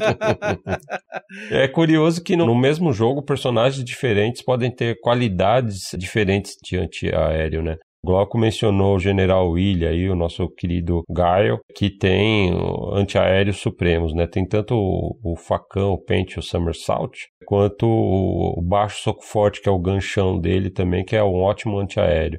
Aí se você vai comparar dentro do elenco do Street 2, por exemplo, acho que a Chun-Li acaba ficando um pouco na desvantagem, porque ela tem aquele chute forte dela, mas é um chute forte que tem um startup muito grande, né? Pra ser usado como antiaéreo. A Chun-Li de antiaéreo é muito ruim. É. A vantagem é que ela é rápida e passa por baixo quando o cara pula, né? Fora isso, a de antiaéreo é muito fraca. Do elenco do Street Fighter, eu posso estar errado, mas de cabeça eu acho que o botão mais estraga prazer no pulo que existe é o do Rolento, chute médio. Nossa, velho, muito. Ele é o bastãozinho safado. ele é muito rápido, né, mano? E tem uma hitbox ótima. Hitbox maravilhosa, tudo perfeito. Que belo botão, né? Eu acho que o Rolento ele poderia só ter três botões, seis é muito pra ele. E aí a gente tem alguns golpes especiais também que tem essa propriedade, né? Os Rores da vida, o facão do Guile, por aí vai, né? Diga-se de passagem que há uma convenção, não uma regra, mas parece que é uma convenção dos programadores que antiaéreo tem que ter frame de invencibilidade. Então a maioria dos especiais de antiaéreo parece que eles têm que ter frame de invencibilidade. O que tem uma certa razão, um raciocínio por trás. Aí você tá gastando recurso, o bagulho acerta pra cima. Se não for invencível, pra que, que tem, tá? É pra, seria pra evitar o trade, né? Você dá o antiaéreo e aí você, fazendo o antiaéreo, tem que ter a garantia de que você vai cortar o golpe do oponente. E se o oponente dá uma voadora atrasada ali, e os dois se conectam ao mesmo tempo, se não tiver frame de invencibilidade, dá trade. E aí pode ser desvantajoso pro lado injusto. Né? A maioria dos jogos tem o Shoryuken tipo invencível, né? O forte nem tanto, mas o fraco geralmente é invencível. O que eu acho errado, cara, porque... Não sei. No Street 5, a primeira temporada, acho que o médio era que tinha invencibilidade. Eu acho que o forte tem que ter frame de invencibilidade e o fraco não, sabe? Eu sempre achei o contrário nessa parte. Já viu o cara spamando lá Horus fraco de Ryo em, em Super Turbo? É até chato, assim. Quer coisa mais bonita aqui? o cara não sabe pôr pra frente, ele se movimenta só dando horrores. O cara consegue chegar até o outro lado da tela fazendo isso, sabe? É assim, cara, eu tô dando horrores. Tenta acertar com a rasteirinha e vamos ver quem é que tem prioridade. Não existe, né? Não existe, porque startup é zero frames, né? Então, assim, é umas coisas meio bizarras e tal. Então eu acho que o fraco tinha que ser punível eu acho que o Glauco teve uma infância muito ruim com o Shoryuken. Lógico que sim, pô. O Bison não tem nada, pô. Aliás, falando em Bison, muito apropriadamente, dá ensejo ao nosso próximo tópico aqui, que eu acho que o Glauco vai adorar, que é frame trap. Olha só que bacana. Frame trap é exatamente quando a gente utiliza uma animação, alguma coisa ligada com os frames que causa uma certa armadilha. Digamos que assim, eu dei um horrores lá, e na animação eu tô ainda de costas. E aí o Alex tá jogando contra mim, o que, o Alex vai falar? Ah, eu vou dar o golpe, né? Porque ele tá de costas, não tem como punir. Só que, apesar da animação o Rio tá de costas, eu já tô com um frame ativo já de recuperação. Eu posso dar um golpe também. Então, na hora que o Alex tentar me punir, eu consigo punir ele antes dele me punir. Vou dar um exemplo, assim, que é o Gizzy da Hellbolt 2. Quando você dá, tipo, soco fraco, é, soco forte e finta de magia, né? Porque se não me engano, acho que é baixo A e C, ele finge que vai dar magia, só que não dá. Só que você já deu o soco fraco e o soco forte, o cara tá defendendo. Quando você dá finta de magia, o cara ele fica preso né, naquela defesa. Você, tipo, usa a sua janela de frame, né? Cancelando o golpe e pega o cara dentro desse meio tempo. O cara, tipo, tá preso ali dentro daquela armadilha, né? Mas aí será que entra no conceito de frame trap? Porque frame trap não seria o ato de você pescar um botão do oponente para tentar puni-lo, fazendo o oponente pensar que ele vai conseguir punir você com o botão e na real, você que pune ele quando ele aperta o botão. Vai ter a vantagem, sim. A frame trap, não somente do cara fisgar, mas você, tipo, fazer o cara ficar meio que congelado naquela sua animação, porque você fez toda uma sequência de golpes, né, pro cara não conseguir se safar de jeito nenhum para você executar ele, não seja no especial ou, ou num agarrão, né? É uma armadilha de frame porque você teve que cancelar dois golpes em determinados frames para travar o cara ali, né? Pode ser, isso aí é muito amplo a frame trap. A frame trap também tem a ver com a distância. Vou dar um exemplo que aconteceu de verdade, foi a roupa alternativa do Blanca no Street Fighter 4 do carnaval, porque a roupa parecia ser maior. Então dava a impressão que o Blanca podia ser acertado, porque pelo sprite dele ficar maior, o que, que você imagina? Ah, os hurtbox dele são maiores. Mas não, era só a roupa. O hurtbox dele continuava igual. Então era uma frame trap isso daí. A roupa foi banida do campeonato. No Street 5 acontece uma coisa semelhante com a Abigail, porque tem golpe que não pega no Abigail abaixado e ele abaixado é quase do tamanho da tela, só que não pega nele. Sim, a frame trap ela tem uma visão ampla assim, ela tá ligada exatamente com essa questão de frame, né? De que você vai pegar e não vai. A animação te engana. Eu imaginava que poderia você, tipo, enganando o cara ou travando, utilizando os frames, né, em cima do cara ali dentro daquele momento, né? Não, aí esse daí a gente vai falar mais pra frente. O frame trap ele é bem amplo, né? As pessoas utilizam muito com projétil, por exemplo. Dependendo da situação, você não sabe se pode punir ou não, e você acha que pode punir, você fala, ah, vai agora e não vai, né? Às vezes você acha que o cara tá em frame de animação de recuperação, não tá? Então fica meio confuso mesmo. E para evitar frame trap é vital você ter um conhecimento mínimo, pelo menos ali, de frame data, né? É, na verdade você tem conhecimento de duas coisas. Frame data e a Citbox. Para saber se é seguro ou não você apertar o botão em qual momento, né? Exatamente. Acho que é oportuno a gente falar também sobre laboratório, né?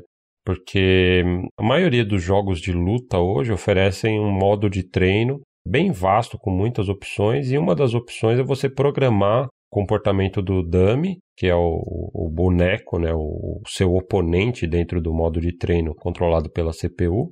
Por exemplo, você quer saber como evitar essa string, essa pressão e essa frame trap do Necali. Então você programa ela, o seu oponente como Necali, fazendo essa string na sua defesa, e aí você vai repetidas vezes treinar para ver o que, que você consegue fazer para sair dessa string, dessa pressão do Necali. E a maioria dos jogadores profissionais hoje utilizam esse recurso para saber exatamente o que fazer em cada situação. Né? E é bacana, cara, que assim o, o training mode hoje dos jogos está tão complexo que você consegue programar o dummy para dar combo em cima de você, né, cara? Tipo, e para você ver se você consegue escapar em algum momento. Exatamente legal, a gente falou tanto de combo, a gente falou tanto disso e daquilo, mas como é que eu sei quando fazer ou não fazer? Quando eu sei que eu posso dar um golpe ou não posso fazer um golpe?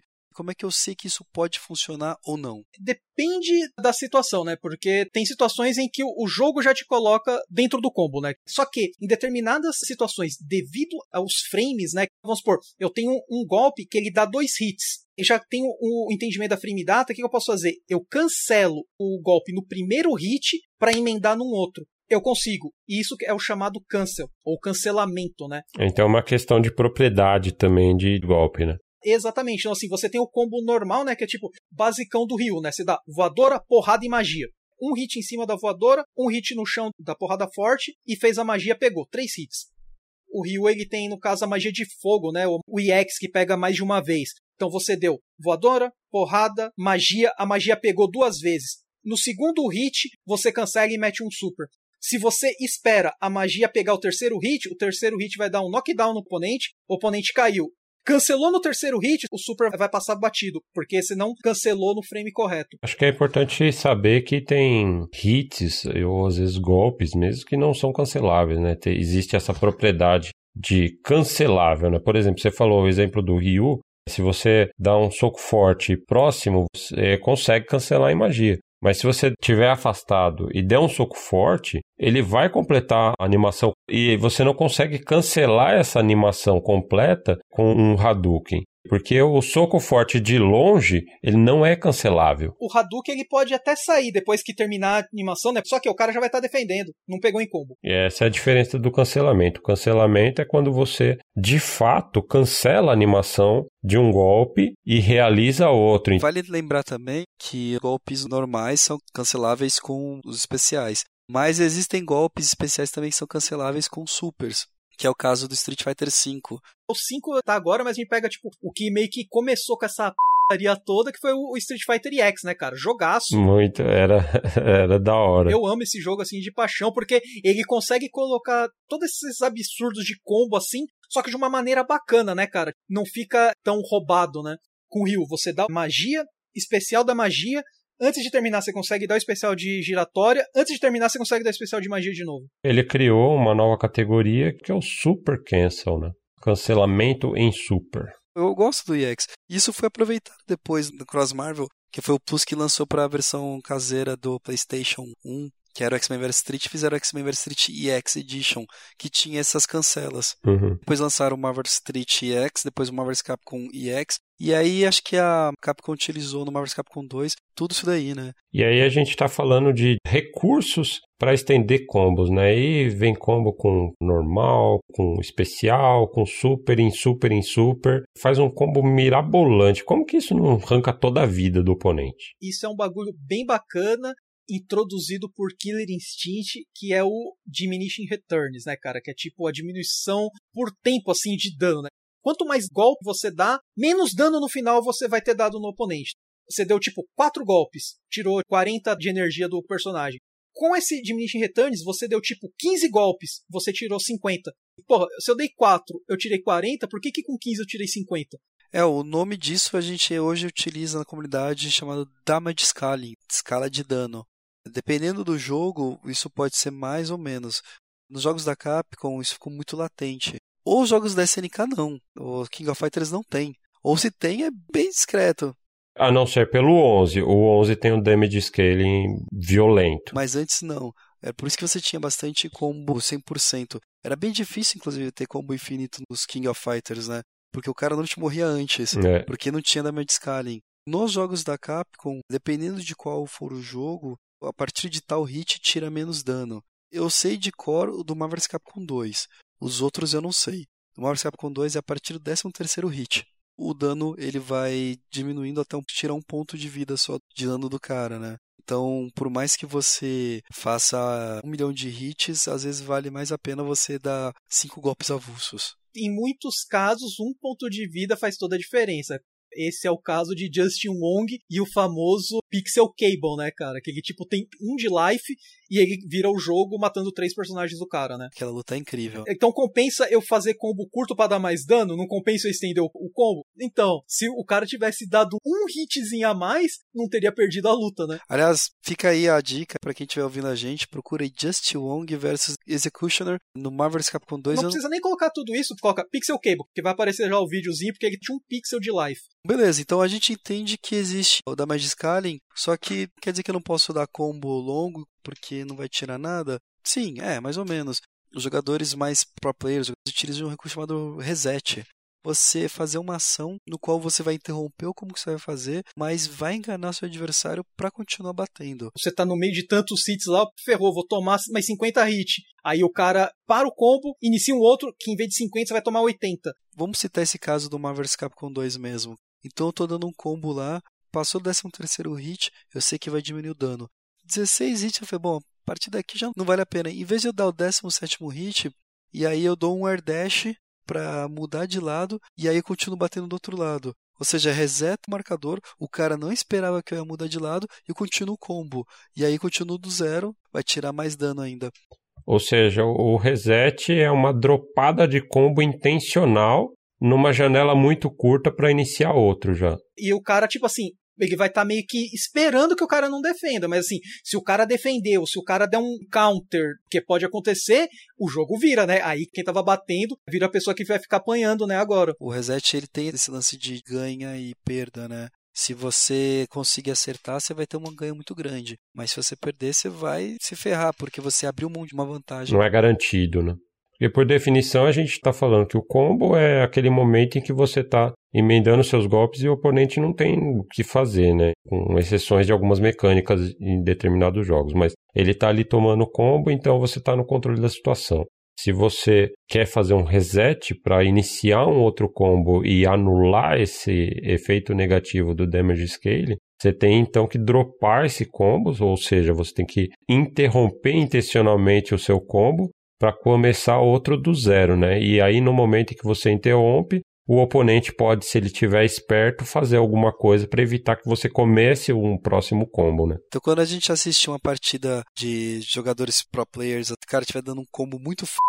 E de repente ele para e dá uma corrida para trás, assim, dá uns golpes, você fala, ah, que cara burro, né? O cara errou o combo, nossa, que idiota. Na verdade, não. Na verdade, o cara, ele foi muito além do que você imagina. Então a gente volta naquele assunto lá no começo. A gente vê, critica e tal, e quando a gente começa a olhar exatamente o que cada um tá fazendo, a gente fala, nossa, o cara fez isso mesmo, fez. E aí a gente pode passar pro Guard Crush, né? Que é onde o cara consegue quebrar a defesa do personagem. Uma sequência, né? E se você for ver, tá interligado com as últimas coisas que a gente falou, né? Tipo o combo e o damage scaling. Mas assim, não é um dano que acontece ali na hora. Nos jogos mais antigos, tipo, acontecia por trás da programação, né? Que é um dano de defesa. Então, o cara ele tem, vamos supor, uma barra de defesa de 10 pontos. Uhum. Então, cada golpe que você vai dar vai diminuindo. Diminuiu a barra de defesa, a defesa do cara abre. É, é um jeito de incentivar o cara a não ficar sempre jogando, defendendo, né? Exato. A gente vê partidas lá do Street 2, antigão e tal. O cara pode ficar simplesmente segurando o jogo, tipo, ele tá na vantagem de vida, ele pode ficar segurando o jogo eternamente ali, se ele for bom na defesa, uhum. se esquivando. Mas aí os programadores perceberam que isso pode ser um estilo de jogo muito chato e adicionaram esse fator a mais que é o guard crush, né? Isso daí, se eu não me engano, foi introduzido acho que no King 96. Que até então os jogos era tudo assim, defesa infinita. Enquanto o cara tá batendo e não te agarrou, né? Que é o que cancela a defesa, você continua lá e fica de boa, tá ligado? Vamos ver até onde vai. No King 96, isso aí mudou de figura, porque às vezes você tomava o especial mesmo do Andy, cara. Ele tem acho que 60 hits, tá ligado? O bagulho. Então, você começava a defender, abria sua defesa e tomava o resto. é, e essa barra de defesa, ela acho que Street Fighter 03 que ela apareceu visível, né, para os jogadores. E aí hoje é uma herança da Capcom. Todos os jogos dali pra frente tinham essa barra de defesa visível. O que, que tem a ver isso daí da barra de defesa do Guard Crush? Bom, se o cara estudar frame data, estudar combo, ele saber quais são os golpes que se cancelam, sabe manter você na block string e quais são as sequências, você fica lá parado, ele dá uma sequência na defesa de propósito, a intenção dele não é te acertar, mas é manter você na defesa, isso vai comendo sua barra de defesa, dá o guard crush e aí sim ele consegue te punir. Inclusive alguns jogos têm uma mecânica bem punitiva disso daí mesmo, né? Por exemplo, o 03, se o cara consegue dar um guard crush, a barra que volta depois desse guard crush é menor do que a barra original. Nossa, pode crer, é bem cruel ali. Ele realmente incentiva você a não ficar defendendo. Né? Então aí você vai ter menos é, golpes, né, para defender até estourar de novo. E aí se ela estoura de novo e de novo, dá dois hits na sua defesa e dá guard crush, né? Pode crer no Street 5, sua barra vai diminuindo, né, para você perder isso. Aí você só meio que recupera gastando o recurso que é o V-Reversal, né? Que aí quando você usa o V-Reverso, a, a, barra ela enche de um jeito bem rápido. Do 5 é a stun, na real, né? A stun, mas assim, funciona quase da mesma maneira, né? Sim, com propósitos diferentes, mas comportamentos parecidos.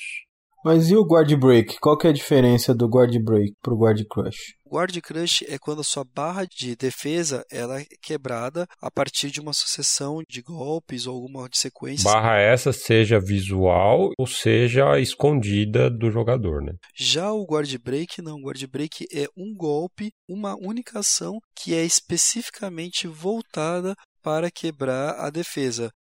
A gente pode ver essa mesma mecânica funcionando como focos no Street Fighter 4, a gente pode ver isso funcionando com muitos jogos que tem uma mecânica desse tipo, que você tem um golpe específico, como por exemplo é o caso do Shingo Yabuki. Quando ele dá o critical hit na defesa, quebra a defesa do cara, né? O que é diferente também dos unblockable, né? Sim, o unblockable ele quebra, ele é... Ele ignora o... Como o Galactica Phantom. Exatamente. O Galactica Phantom é um golpe unblockable. Não respeita a defesa, né? Ele vai te dar o dano. O Guard Break não, ele é um golpe específico para quebrar a defesa e não para te punir. Ele não é um golpe que passa pela defesa, ele é um golpe que abre a defesa. O que vem depois são meros detalhes, né? Se eu não me engano, no Tekken existe o golpe Jet Up do Brian quebra a defesa aí é especificamente para isso. O Lau ele já tem um golpe que ele ignora a defesa, que é aquela que ele carrega tipo os punhos e bate no cara. Independente se você tá defendendo ou não, o golpe vai pegar. Final round, fight! Bom, a gente pode falar agora da última coisa que é mais importante, que é o glitch. Olha aí, o cara gosta de glitch e chora pro Shoryuken.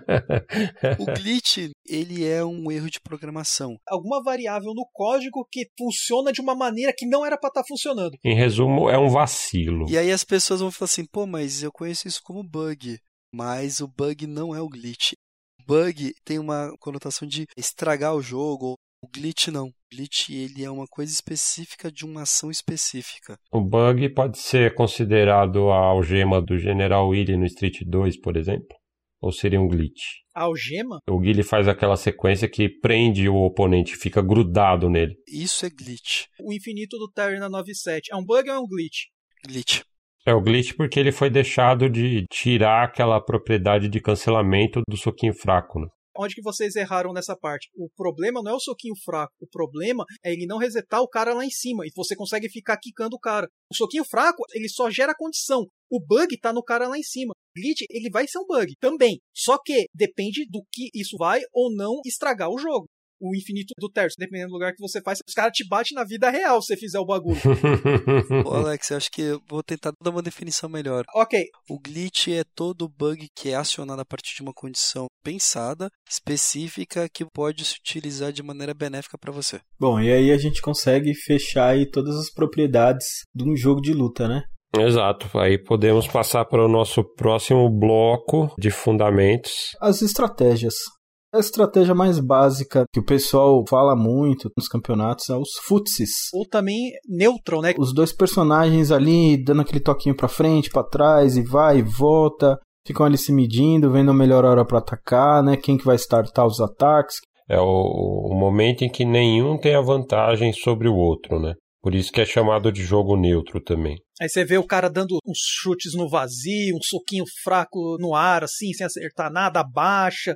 Enquanto ele tá, tipo, indo pra frente pra trás, ele tá tentando ganhar um pouco de espaço na tela do oponente, né? E tentando fisgar uma reação ali, né? Uhum. Nesse jab ele pode estar tá fazendo uma frame data ali no meio. Então, futs é aquela batalhinha ali que o cara fica tentando invadir a propriedade do outro. Isso. E agora chegou naquele momento onde tudo que a gente falou sobre movimentação e golpes, mas a gente vai começar a juntar tudo. Então, o futsal ele é toda essa coisa que o cara vai saber o que utilizar durante a partida. Futsal, enquanto o cara tá gingando, tá acontecendo uma outra coisa por trás, que é o mind game, né, cara? Nessa parte começa o xadrez no jogo de luta. Que aí é o momento que eu falei lá atrás, que é complexidade e simplicidade, que em algum momento se encontram e o que diferencia é o jogador. O cara que tá apertando desse lado, ele tá pensando no que o outro vai estar tá fazendo e o outro é a mesma coisa também. Tentando fazer uma leitura do jogo do cara. Então, assim, alguém vai ter que tomar a iniciativa ou ter a leitura certa. Que aí é uma outra coisa que acontece, que é o, o guessing. Guessing é o palpite. Aí já não é mais a Renata Sorrá jogando, já é a mãe de Ná.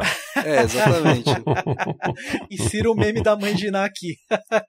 Sabe aquelas coisas que o Daigo faz, assim, que o cara dá um golpe, aí o Daigo ele consegue magicamente pular para trás ali e tal, e escapa do Horiznoia, que assim, parece que até que foi criptografado o bagulho. Que não guessing. Você fica nesse 50-50, porque ele pode ter realmente feito a leitura do golpe do cara, ou ele simplesmente falou assim, mano, eu vou meter aqui o facão e f o Daigo realmente acontece isso. Os narradores, assim, ele já deu o facão três vezes e foi punido. Ele não vai dar o facão de novo. Ele deu o facão de novo!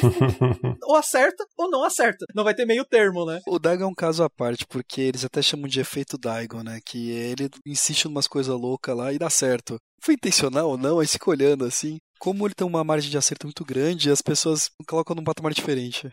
Aí acho que entra, inclusive, no próximo ponto aí desse mind game, que é o condicionamento, né? Você está treinando o seu oponente e condicionando ele a fazer alguma coisa que você quer que ele faça para você puni-lo. Essa é a coisa mais incrível do mind game de todas. Você faz uma ação pensando numa segunda ação, Uhum. esperando uma reação do adversário para você, na verdade, punir na reação do adversário. Eu tô jogando de Ryu, o Alex de Ken, eu dei um Hadouken com o Ryu. O Alex ele tem duas alternativas. Pode defender ou pular para poder se esquivar. Eu já imagino que o Alex não tem intenção de defender, porque ele sabe que se ele defender o Hadouken pode tirar dano na defesa, e ele não quer isso. Então, eu dei o Hadouken já esperando que ele pule. E quando ele pule, a gente já sabe que a verdade absoluta nesse universo é pulou, é Horus, né? Exatamente. Só que isso daí pode estar acontecendo a mesma coisa do outro lado também. Ele acha que eu não vou defender. E eu vou defender e punir quando ele cair do Horus. Sim. Fica naquele jogo assim, tipo, um tentando fazer o outro cair nas armadilhas, que é o jogo que a gente conhece, né, cara? Condicionamento, ele vai um pouco além. Por exemplo, eu dei um agarrão, você caiu, você se levantou, dei um segundo agarrão, porque você vai imaginar que eu vou fazer outro golpe. Então dou o terceiro agarrão, aí o que que você vai imaginar? Bom, vou levantar, o cara vai dar o quarto agarrão, né? Então você já vai querer fazer um esquema para fugir desse agarrão. Só que eu já condicionei. Dei três agarrões propositais, porque eu já sabia que você não ia cair no quarto e você ia escapar. Então nessa hora eu já te puni na sua reação. Quem era bem forte nisso daí era um Infiltration, né, cara? Até que o pessoal criou o termo download complete, né? Porque ele luta, tipo, um round com o cara, perde, volta com um personagem novo, e o cara não tem mais chance nenhuma, porque ele já leu todo o jogo do cara, condicionou o cara a fazer determinadas coisas. É, isso é a adaptação, né, do jogador. Isso é a coisa mais incrível dos jogadores, é isso. Então, tudo isso que a gente está falando do Mind Game entra uma coisa muito legal, que é o seguinte: só existe um tipo de esporte que tem a mesma essência que é o xadrez. Ele tem as mesmas características. Você força, você condiciona, cria estratégias, armadilhas e tudo mais dentro dos seus recursos, mas a única diferença entre um jogo de luta e um jogo de xadrez é que o jogo de xadrez você tem um prazo muito grande para poder fazer a próxima jogada. No jogo de luta você tem frames para você definir a próxima partida. Os dois estão iguais no campo de batalha ali, né, na arena, com recursos, cara. O que é o recurso? É a barra de life, é a barra de especial, é o tempo. Tá tudo ali, cara. São as coisas que você tem que utilizar aquilo. Tem o famoso time scan também, né? Que você faz um golpe que tem uma animação gigantesca que vai deixar o oponente preso por um tempo sem ele poder fazer nada. E aí você comeu o tempo dele e ganhou por timeout. Exatamente. Tem muitas vezes assim que você tá assistindo o campeonato, né? Aí o cara tá com três barras cheias. O cara tá completo, tá com tudo. E ele tá ganhando um round. Aí você fala assim, mas por que, que o cara não finaliza com especial, sendo que ele pode ganhar agora? E ele tá tentando matar com golpe comum. Ele tá tentando economizar esse recurso pro segundo round. O jogo de luta é melhor de três. Então, assim, você ganhou o primeiro. Você ainda tem o segundo, ou pode haver o terceiro. O cara, ele só vai gastar o recurso dele, os dois estão meio que quase indo pro saco ali, e ele fala assim: não, compensa eu gastar os meus recursos para garantir o round. E às vezes tem recursos transitórios também, né? Como a barra de Ultra no Street Fighter 4, por exemplo, ou a V-Gage no Street Fighter 5, são recursos que só podem ser usados no mesmo round, não são carregados pro próximo, né? O jogador, né, além dele ter, tipo, o mind game, ele tem que pensar em ganhar espaço de tela, porque colocar o cara no canto, mais pressão você vai conseguir fazer em cima do oponente, você tem que fazer esse gerenciamento de recursos, né? Tudo isso é calculado e vai valer a pena eu utilizar isso agora? Sempre levando em consideração o contexto atual da partida e calculando nos seus movimentos de xadrez o que, que faz sentido, qual é a jogada que faz mais sentido naquele momento. Né? Além disso também, tem uma coisa bem interessante que os jogadores começam a utilizar bastante nas partidas. É uma coisa chamada Option Select, ou vulgarmente também conhecido como OS, né, a abreviação. O Option Select é uma ação que lembra muito essa questão de que eu falei do, do Hadouken pulou errores, que é mais ou menos o seguinte: é uma ação que, independente de qual for a minha contra-reação, ou seja, minha reação à sua reação, vai dar bom para mim. Eu vou sair na vantagem. Ou seja, eu vou fazer alguma coisa no qual, se você tomar o meu golpe, você foi punido. Se você não tomar o golpe, você não foi punido, mas você não consegue me punir. E eu encho de barra de super o exemplo disso daí, né, cara, utilizando o Street 5, o caso mais recente, acho que foi até a Season 3, tinha um Option Select que era o seguinte: quando você tá caído, o oponente vai tentar te agarrar. Para você sair, você tem que apertar os dois fracos, né? O que que os caras faziam? Eles colocavam diagonal para cima, tipo pulando, apertando os dois fracos. Se o cara às vezes tentasse agarrar, você ia dar o tech hit, porque você ia estar apertando os dois. Dependendo do que o cara fosse fazer alguma coisa, você conseguia escapar pulando. Então, assim, era uma situação que, tipo, era sempre safe. Sim, um outro exemplo também, a gente pode colocar o Zangief no Street Fighter 2, que ele tinha aquela a barrigada da morte, né, que esse pessoal falava. Você pulava dando para baixo forte que ele dava aquela barrigada. Aliás, é um golpe que tem uma vantagem absurda porque ele tem o frame ativo durante todo o arco do pulo, né? Sim, exatamente. Se o cara não defendeu, ele tomou a barrigada, você emenda um combo. Você dá dois socos fracos, agachados, consegue linkar com um chute forte, rasteira, e derruba o cara antes dele se levantar, você já está fazendo a voadora de novo, sem muito o que o cara fazer, né? E, e, repete. Se o cara defendeu a barrigada, ele fica em block stun e você dá o pilão. Então, assim, dependente de qual for a reação, se o cara defendeu ou não defendeu, o Zangief vai bater. Então, o Option Select, por definição, ele é aquela situação em que você se coloca que ela cobre mais de uma opção de reação do oponente, né? Sim. E aí tem alguns Option Selects que são mais elaborados ainda, né? Que eles usam buffer de comando você prepara um comando, faz um buffer de um segundo comando dentro do mesmo comando e aí ele cobre situações diferentes também. Street Fighter 4 era conhecido por ter bastante option select desse tipo, né? E aí tem outras maneiras também de mudar as propriedades dos ataques, conforme você faz eles de maneira diferente. E uma delas é o meat, né? A carne. Aquele ataque carnudo. O meat, ele, na verdade, é uma situação a gente volta naquela conversa do Ryu, Ken, o golpe do soco, ele tem o recovery dele. Só que, imagine se eu desse um golpe e só conseguisse acertar o meu adversário no ato do recovery. Isso é o Mitch. Ou seja, você deu o hard knockdown, está no frame da animação dele se levantando, ainda ele não se levantou, e você dá um golpe. O que acontece? Na hora que ele se levantar, ele vai estar com o Hurtbox ativo, o seu golpe já foi, já está em recovery, já está voltando e ele acerta nos últimos frames. Vai acontecer que seu adversário vai receber o golpe, se ele defender, vai ficar em block stream, se ele não defender, vai ter o, o hit stun só que você já terminou o golpe, você já está recuperado, você pode dar outro golpe. Então você consegue encaixar uma coisa que não era programada para encaixar. Isso é bem comum no jogo de chão, mas acontece também no neutro, por exemplo. É bastante comum em Street Fighter V com o jogador de Rainbow Mika. Por exemplo, baixo soco forte dela, que é aquela rolada que ela dá para frente, se você faz muito de perto do oponente, você pega no início dos frames ativos dela.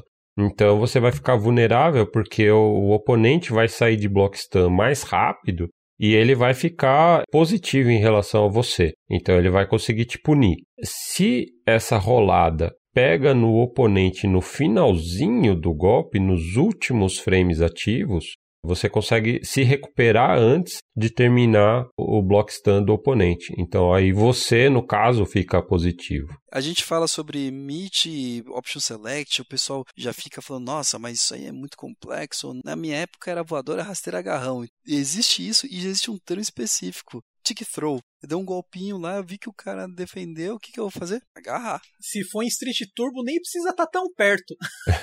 Nossa senhora. Agarrões mágicos, mano. E aí a gente pode falar da mecânica até de você levantar o personagem, né? Como que você vai levantar? O cara vai te agarrar, te dar um especial, então tem essa mecânica de wake up. Diferentes regiões, diferentes nomes, né? É wake up nos Estados Unidos, em inglês, né, em geral.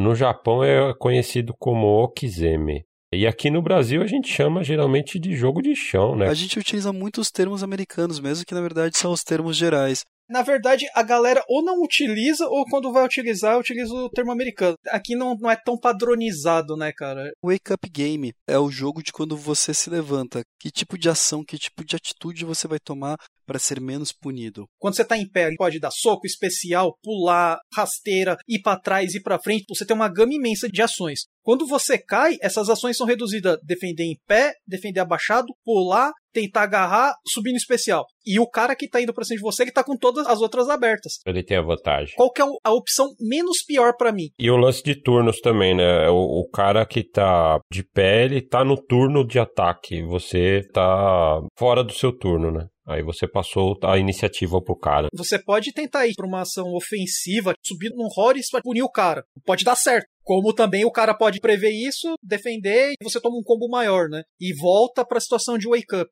E se for no Street 5, ainda vai doer bastante porque você vai tomar crush counter ainda. Exatamente. E tudo isso, quando o cara faz, ele vai tomar essa decisão. A não ser que o seu adversário invente de colocar no meio do jogo uma coisa chamada Vortex. Isso como se já não tivesse ruim, né? O Vortex ele é uma sequência de coisas que vão ser option select e vão fazer você cair, não ter como sair. É basicamente o que eu citei ali do caso do Zangief. Você deu barrigada, o cara defendeu, pilão. Um cara cai no chão, o que, que você faz? Barrigada de novo.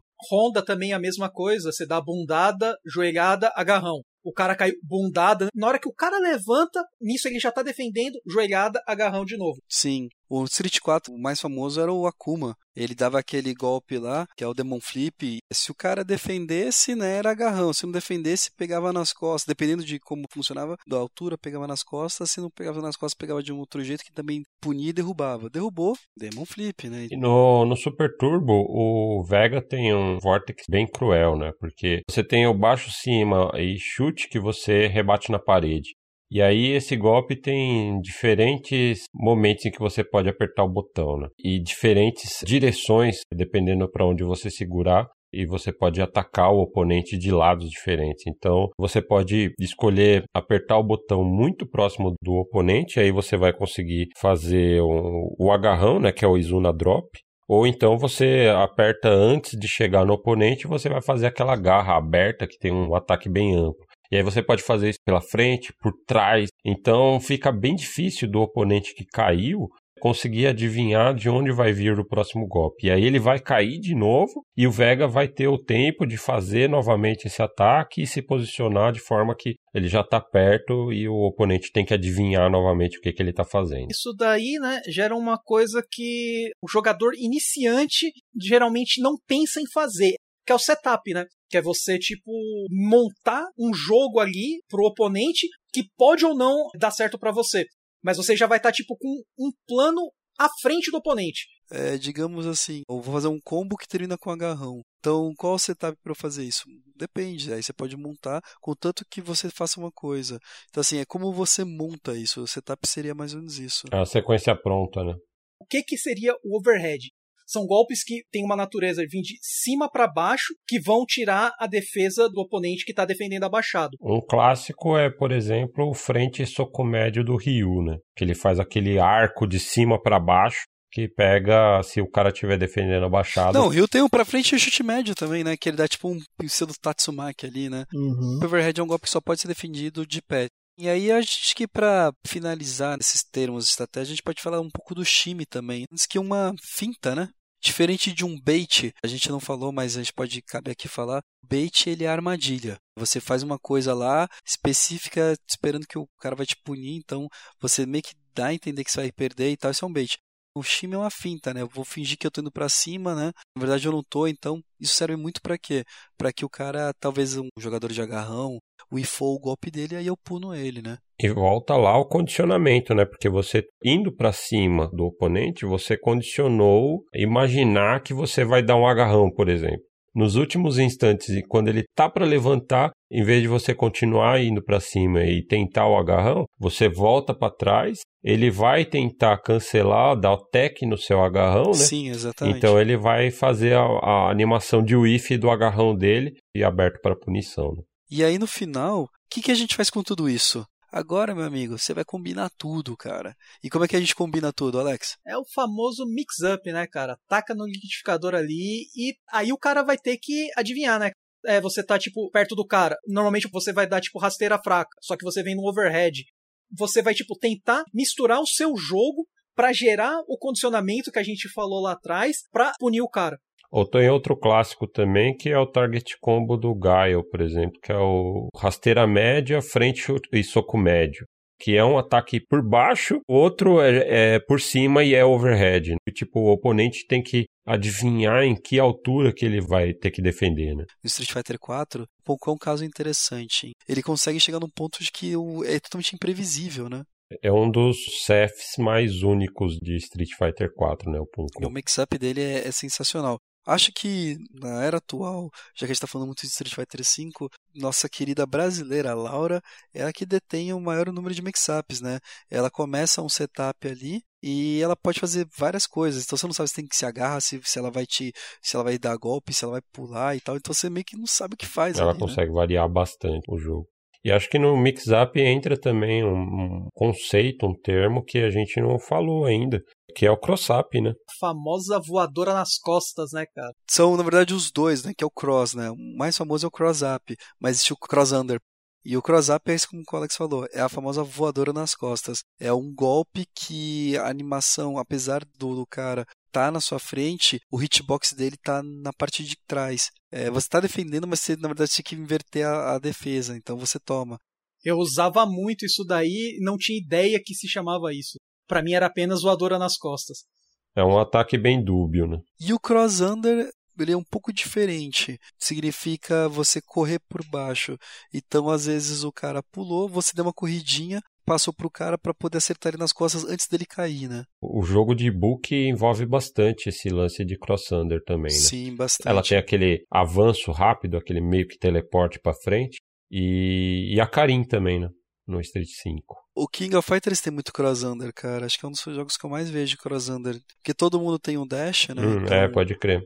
E aí, com isso, eu acho que a gente fecha todo esse esquema de estratégia. A gente aprendeu movimentos, propriedades, estratégia, já sabe jogar. O que, que a gente precisa fazer, Michelinha? Então, aí você define o seu estilo de luta. Você vai fazer um rush down, você vai para cima do cara, tentar acabar o round rápido, você vai ficar fugindo, você vai ficar zoneando o cara, né, que é o zoning, controlando o espaço, né? Exato, vai aplicar todo esse conhecimento para você desenvolver um estilo de jogo, vai definir ali sua partida, né? O Rushdown, né, é aquele personagem totalmente agressivo. Ele vai para cima, ele para tentar quebrar sua defesa. Pressão total, é atacando, aplicando pressão em cima de você. Existe também o Turtle, ele desacelera o ritmo. Ele é para quebrar um rush down mesmo. Você faz um jogo lento de propósito só para quebrar o ritmo do cara. Isso daí era que a gente chamava o Raiden, né, no King 95, de Capitão Retranca. Depois que ele enchia a barra, só ficava carregando soltando magia. Isso daí é um outro termo, viu, Alex? Isso é o keep away. Ele mantém o cara longe de você. Então ficar de longe dando umas magias lá atrás. Exatamente. Você faz isso de propósito para manter. Só que agora a gente vai falar uma coisa que são três termos que se parecem muito, mas na verdade eles são bem diferentes, que é o runaway, keep away e o zoning. O Runaway, ele é o cara que tá fugindo mesmo. Ele vai fazer de tudo para não tocar em você. Ele não quer combate. E tem personagens que são muito bons com isso, tipo o Choi da King. Chegou num ponto lá que você não consegue encostar nele. Ele fica indo pra parede, sobe, desce, tá ligado? Passa por baixo. É um personagem que tem muita mobilidade, né? Keep Away é um estilo de jogo que eu quero que você mantenha uma certa distância, porque o meu jogo é mais eficiente se eu manter distância de você, entendeu? E aí, qual que é a diferença entre esse e o Zoning? O zoning é que ele se assemelha muito né, ao Keep Away. Keep Away eu quero distância. O zoning não. O zoning não quero distância. Eu quero manter uma distância específica. É, seria o Ryu, né, cara? O Ryu é o clássico de zoning, assim. Acho tipo... que o mais tipo clássico que a gente pode falar é o Dalsin. O Dalsin consegue acertar porque os membros deles esticam, né? E o Ryu não. Então eu prefiro manter uma distância no qual eu consigo acertar o Ryu, mas o Ryu não me acerta. É uma zona de conforto ali. Você quer manter sempre a distância ideal, que é a mais favorável para o seu jogo. Exatamente. Então eu fico zoneando, ele fico mantendo ali aquela distância. No bairro do Alex, zoneando tinha outro significado, né, Alex? Isso daí geral, tá ligado?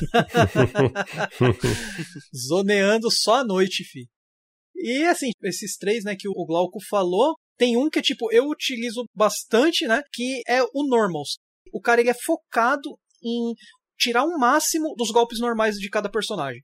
É um jogo de fundamento. Então ele vai ficar muito no foot, ele vai estar numa hora tentando fazer o zone, aí ele vai vai para um turtle, vai para um rushdown. Na maioria das vezes foca em utilizar golpes normais. E às vezes pro espectador pode parecer um jogo meio feio até, né? O normals, às vezes ele entra numa outra categoria que nem você falou que é o um jogo meio feio que é o, o lame, né? Tipo, que é um, um, termo muito conhecido lá fora, principalmente pelo Justin Wong, né, cara? Porque ele é um cara que joga num turtle usando normals, sem fazer quase nada, deixando o cara nervoso. Você pega tipo a Menat, né, cara, do Street, que Street é um jogo rápido, geralmente o cara vai para cima.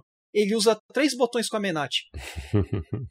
É o menor esforço e o maior aproveitamento. Geralmente as lutas duram quase o round inteiro. O cara não consegue soltar os especiais, não consegue chegar perto. É anulado por voadora fraca, é anulado por soco fraco você mexe no mind game do cara enquanto tá mantendo ali os seus recursos todos em dia, né? É um jogo muito difícil de fazer. É verdade. Tanto que tem poucos jogadores que seguem. O Justin Wong, ele é o melhor jogador de Marvel 2 de todos os tempos.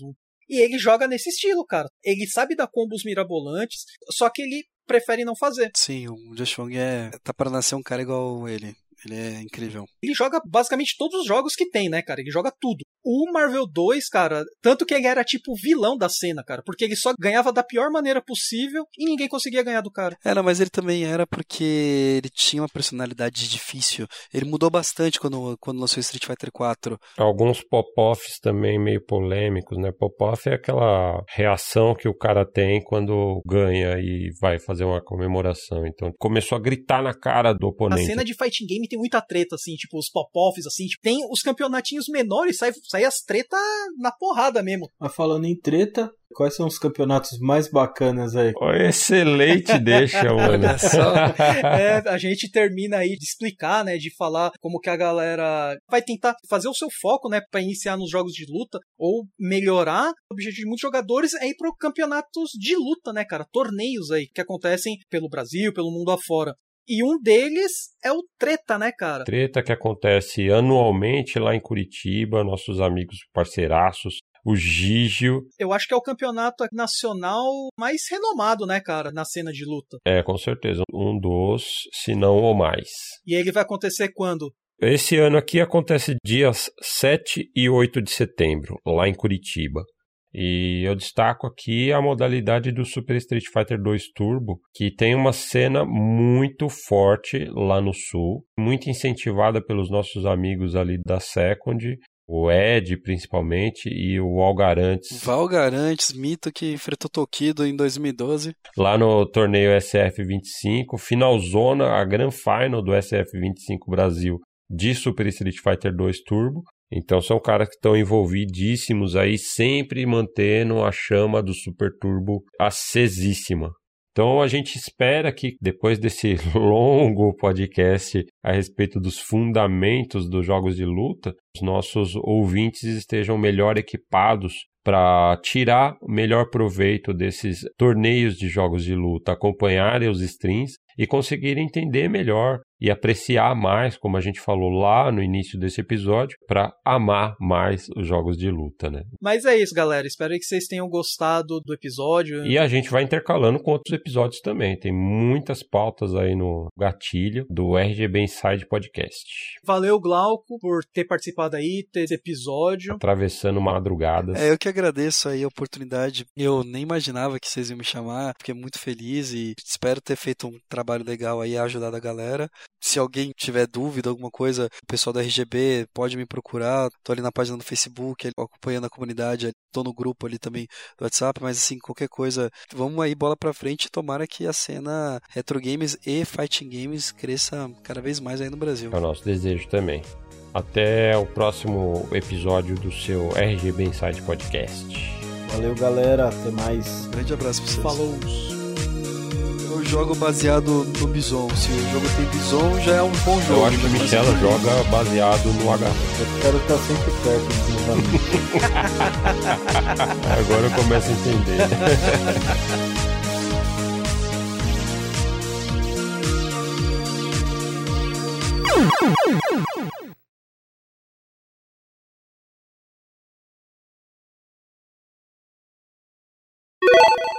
Voltei. A gente tava gravando e o Michelas. Mano, a gente nem percebeu que o Michelas não tava aqui.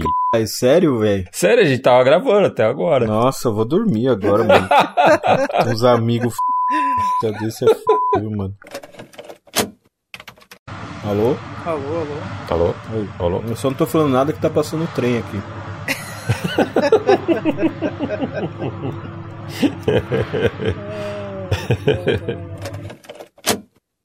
O Michelas aproveitou que a gente não notou que ele tava aquela hora pra ele sair sorrateiramente agora e voltar depois. Não, mano, não, eu tô aqui o Cê- tempo inteiro. Mano, você saiu, velho. Não Você saí, voltou agora. Eu, opa, se eu tinha saído, eu falava pra Você você. fez um barulho de cadeira agora, mano. Não, mano. E você não. ficou mó cara sem dar um, um sorrisinho nem nada. Não, normal. eu não saí não, tava aqui. Aham.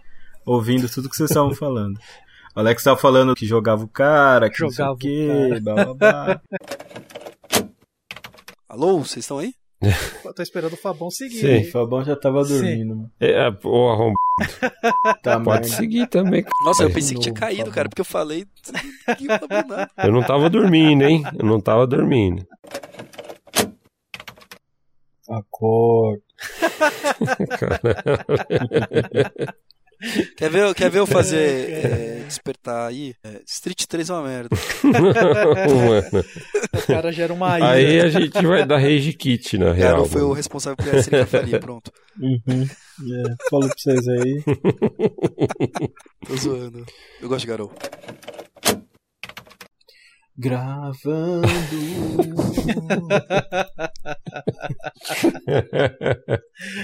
Ai, Ai, cara. vai, vai, bora. Já chego marcando já uma. uma- O pra quê, mano? Não precisa no começo, precisa marcar. cara. Essa foi a, a marcação mais rápida da história. É. Vai, Alex. Você tá falando pouco agora. Como eu tô falando pouco? Eu falei um monte nos bagulho, cara. Deixa que eu fale então. 3, Vai, vai. 2, Eu 1. só vou interromper. Ô. que Já aprendeu a definição de glitch, de bug. Agora a gente pode ir pra ô, esse, esse papo que a gente teve agora vai, pra, vai pro ar ou a gente tá Vai, vai sim. Vai, vai, filho, vai. Agora que eu vi. Dá, faz um resumo, Gil, por favor. Ele vê lá o que precisar. Agora que eu vi. Michele dormiu, velho. Mano, dormiu mesmo, velho. Pera aí, deixa eu.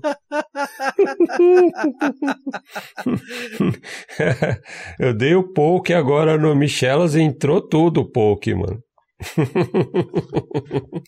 Dormiu seu c... Deixando o Fabão ser feliz, coitado. Sabe, sabe o macaquinho do load do Neo Geo CD? Eu tô assim, tá ligado? Então aproveita que o load já deve estar acabando, Michelas. Retoma daí e faz a reação ao tic-tro, mano. Aí você fala do seu- dos seus agarrões mágicos. um. 3, 2, 1. E aí a gente pode falar dos chicken throw. Não, caralho. Não é pra falar isso, isso a gente já falou. Você esquece os a... do caralho. Ah, tá. Vocês querem que eu fale só dos meus agarrões? Ai, Beleza, até passou então dor de cabeça vamos pro Icap, tanto vai. rir, velho. 3, 2, 1. Tá vendo?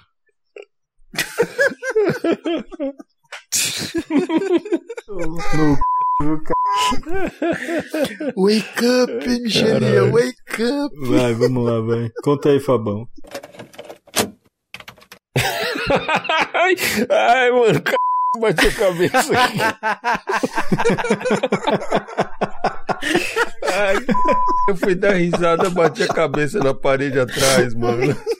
Ó, aí, ó, aí o Fabão agora entendeu a importância de visibilidade no wake up aí, no, no Para, p... Ai, caralho, velho. É, ficar é, um galo. Com as bochechas doendo.